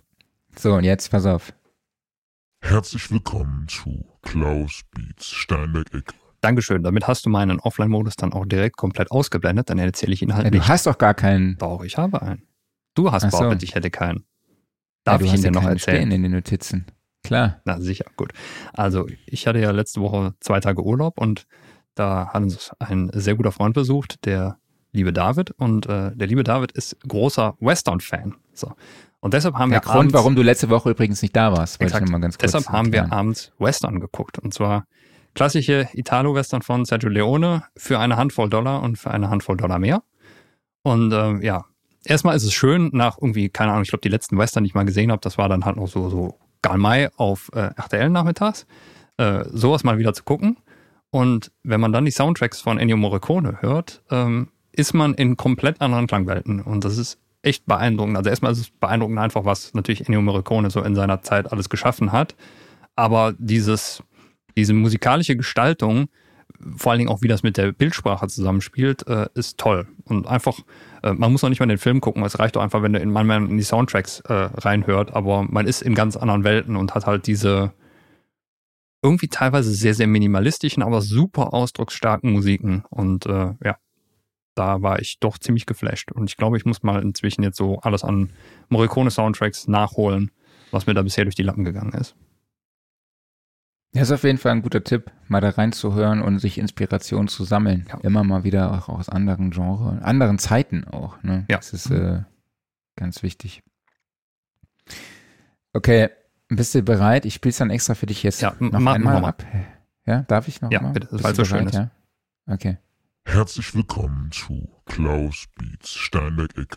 Dankeschön. So, Neues aus dem Hause Steinberg, Absolute 5. Absolute ist ja so von Steinberg das, was das Complete von Native Instruments ist. Also wir packen so alles an unseren Instrumenten und äh, Effekten und sowas in einen Bundle rein und da gibt es jetzt eben die neueste Version von. Die hat neu dabei unter anderem den Backbone. Das ist der Drum Synthesizer, Resynthesizer, Sampler, Mischung aus allem Möglichen, um Drum Sounds zu designen. Ist, glaube ich, wann ist der rausgekommen? Ist das so, so halbes, dreiviertel Jahr her oder sowas? Irgendwie sowas um den Dreh rum. Der ist da drin. Dann gibt es ähm, die äh, Amped Electra nennen sie sich. Das sind äh, verschiedene Vintage Keyboards und den Electric Bass. Und außerdem wurde alles so in Sachen Presets und Content weiter aufgewertet. Und natürlich der ganze alte Kram ist immer noch mit dabei, der auch immer noch wunderbar funktioniert. Unter anderem halt mit Helion, äh, das Sampler-Flaggschiff. Wenn man halt mal gerade nicht Kontakt benutzen will und irgendwie noch viel, viel mehr Funktionen braucht, dann nimmt man Helion. Äh, Groove Agent als Drum Sampler, The Grand, der ja, Piano-Klassiker, Pet Shop äh, als Granular Synthesizer und den Retrolog, den man spätestens aus unseren Tutorials immer mal wieder kennt. Ähm, ja, alles mit drin. Kostet um die 500 Euro, ich glaube 499. Update ist man bei 99 Euro. Und es gibt auch verschiedene Crossgrades, von daher einfach mal reingucken. Und das nächste, lieber Marc, ist wahrscheinlich für dich was, wenn du noch mehr Geld ausgeben möchtest. Möchtest du erzählen oder soll ich? Also ich habe mir, wer letzte Woche den Podcast bis hierhin gehört hat, der wird festgestellt haben, dass Gear Corner nicht so meine Kategorie ist. Äh, deshalb überlasse ich die Bühne gerne dir. Gut. Dann macht man nämlich noch einen besonderen Deal hier. Den gibt es momentan bei äh, Plugin äh, Alliance. Und ähm, da gibt es das, äh, den, den Summer Bundle Deal, genau Bezeichnung weiß ich nicht, aus dem Hause Isotope. Und zwar gibt es da elf Plugins für 49 Euro. Und ich meine, die Isotope-Plugins sind nicht gerade die günstigsten. Aber hier kann man mal richtig zuschlagen. Hier gibt es nämlich Stutter Edit und Break Tweaker, so als die Sachen, die mit BT zusammen gemacht wurden, um äh, Drums und Loops und alles Mögliche zu zerhäckseln und neu zu arrangieren. Es gibt mit Trash die äh, Distortion-Einheit. Es gibt mit Iris 2 den, ähm, diesen, äh, ja, wie nennt man das? Es ist ein Synthesizer, der aber halt auf, eigentlich so ein bisschen auf der RX-Oberfläche, also eigentlich mehr so auf äh, dem ganzen Spektralen basiert. Ein völlig abgefahrenes Ding. Dann gibt es die Element Suits von Ozone, von Neutron, von RX und von Nectar. Und ähm, dann gibt es noch, ähm, hey, ähm, Isotope hat ja vor einiger Zeit diesen anderen Hersteller aufgekauft, dessen Namen ich gerade praktischerweise vergessen habe. Ähm, von denen gibt es noch den Phoenix Verb, den R2 Stereo, was glaube ich auch ein Reverb ist. Und Excalibur war eine Multi-Effekt-Einheit, soweit ich weiß. Ja, eine Menge Zeug für 49 Euro gilt noch bis Ende August. Und Deshalb würde ich sagen, zuschlagen da. So. Ja, über die Preispolitik sprechen wir heute mal wieder nicht. Ich meine, man zahlt jetzt 48, 58 anstatt 1330,80 Euro. Das heißt, man spart irgendwie 1282 Euro. Also was soll das? Naja, ja, egal. Das ist eine gute Frage. Also ich meine, es, es, erinnert ein bisschen an Waves. Es sind auch die, die neuesten Produkte von Isotop. Von daher, also die haben teilweise schon diverse Jahre auf dem Buckel. Aber ist ja nicht schlimm, die funktionieren ja immer noch wunderbar. Ja, es sind ja auch super Sachen, Eben, auf jeden genau. Fall. Richtig. Ne? Also die Qualität der äh, Software ist auf jeden Fall sehr hoch. Ne? Ja. Also es sind auch geile Sachen. Erstens Allerdings finde ich es halt immer irgendwie komisch. So, naja. Ja, erstens das und zweitens, man könnte ja auch spätestens dann vielleicht diese Elements-Suits äh, mal nutzen, um ein Crossgrade auf eine größere Version zu machen, ne? Wenn man mhm. das dann mal möchte. Ja. So, dann gibt mir es. den Link trotzdem mal. Gibt es Neues aus dem Hause Sequential? Und zwar mal ein neuer Synthesizer, der Take 5. Und als ich das erste Bild, es gab vorher so einen kleinen Leak davon, als ich das erste Bild davon gesehen habe, habe ich gedacht, ach, es ist der Pro 3 jetzt in Polyphon. Aber wenn man genauer hinguckt, dann ist es doch nicht. Er sah auf diesem kleinen Vorschaubild doch sehr, sehr ähnlich aus, aber das ist hauptsächlich, denke ich, dem Format geschuldet. Das ist eine 3-Oktaven-Klaviatur, so genau wie beim Pro 3. Und du hast in der Mitte einen sehr zentralen, dicken Cut-Off-Regler. Der Rest ist schon ziemlich unterschiedlich. Und während der, der Pro 3, das war ja ein super ausgefuchster Mono-Synthesizer, beim Take 5 haben wir es jetzt mit einem Polyphon-Analog-Synthesizer zu tun, fünf Stimmen. Und er ist eigentlich sehr, sehr standardmäßig aufgebaut. Da ist also eigentlich gar nichts so Besonderes mit drin. Es gibt äh, zwei analoge Oszillatoren pro Stimme. Es gibt einen Suboszillator und einen Rauschgenerator.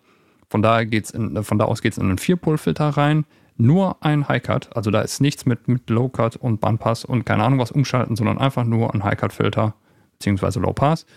Ähm, es gibt zwei Envelopes, es gibt zwei LFOs und einen Arpeggiator bzw. Step Sequencer.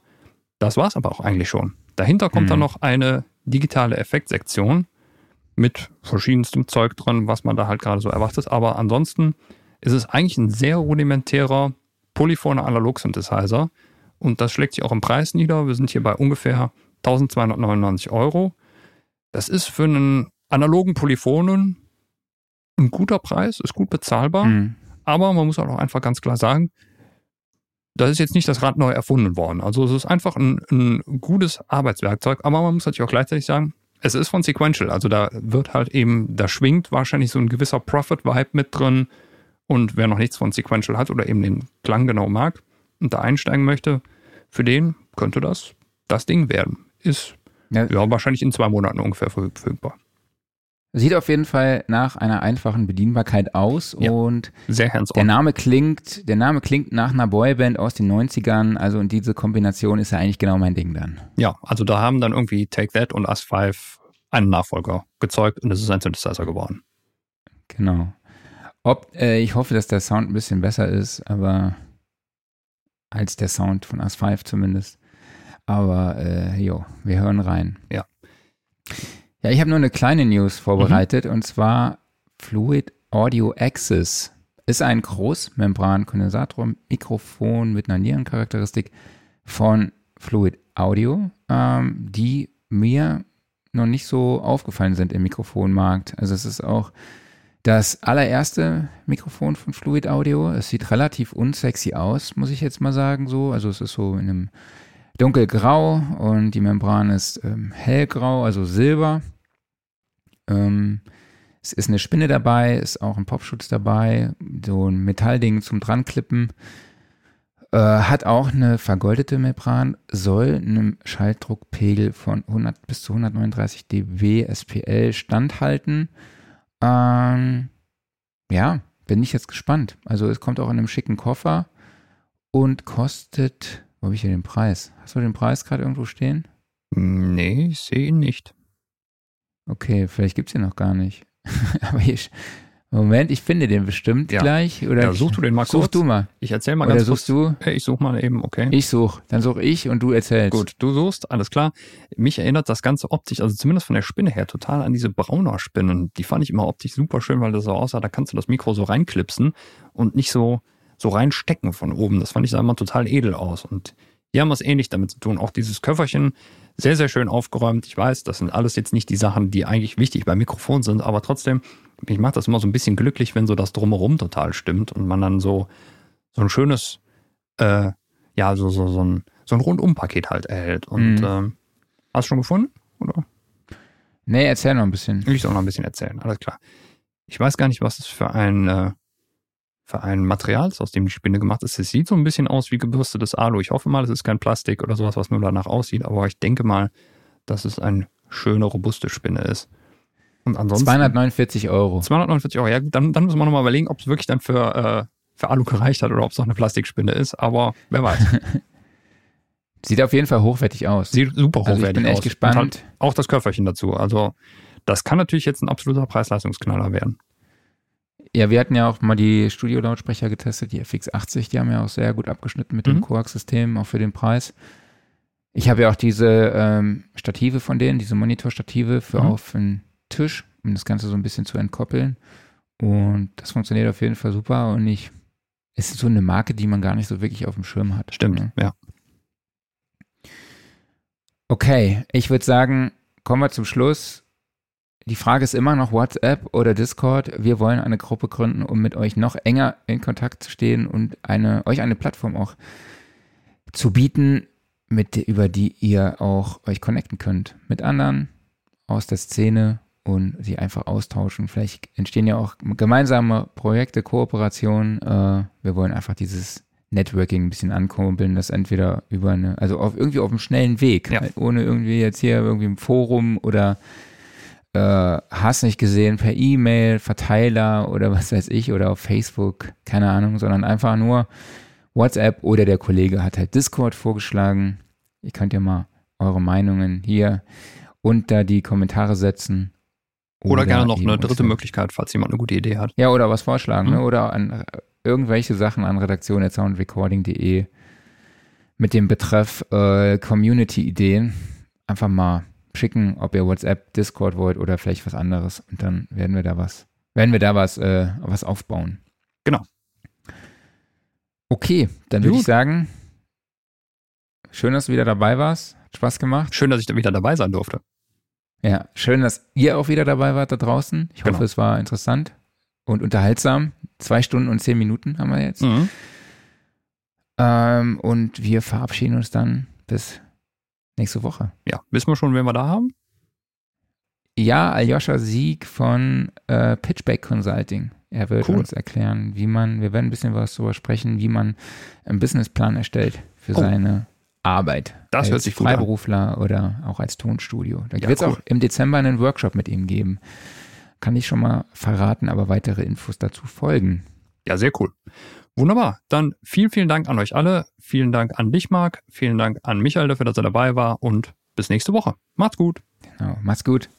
Ciao. Ciao.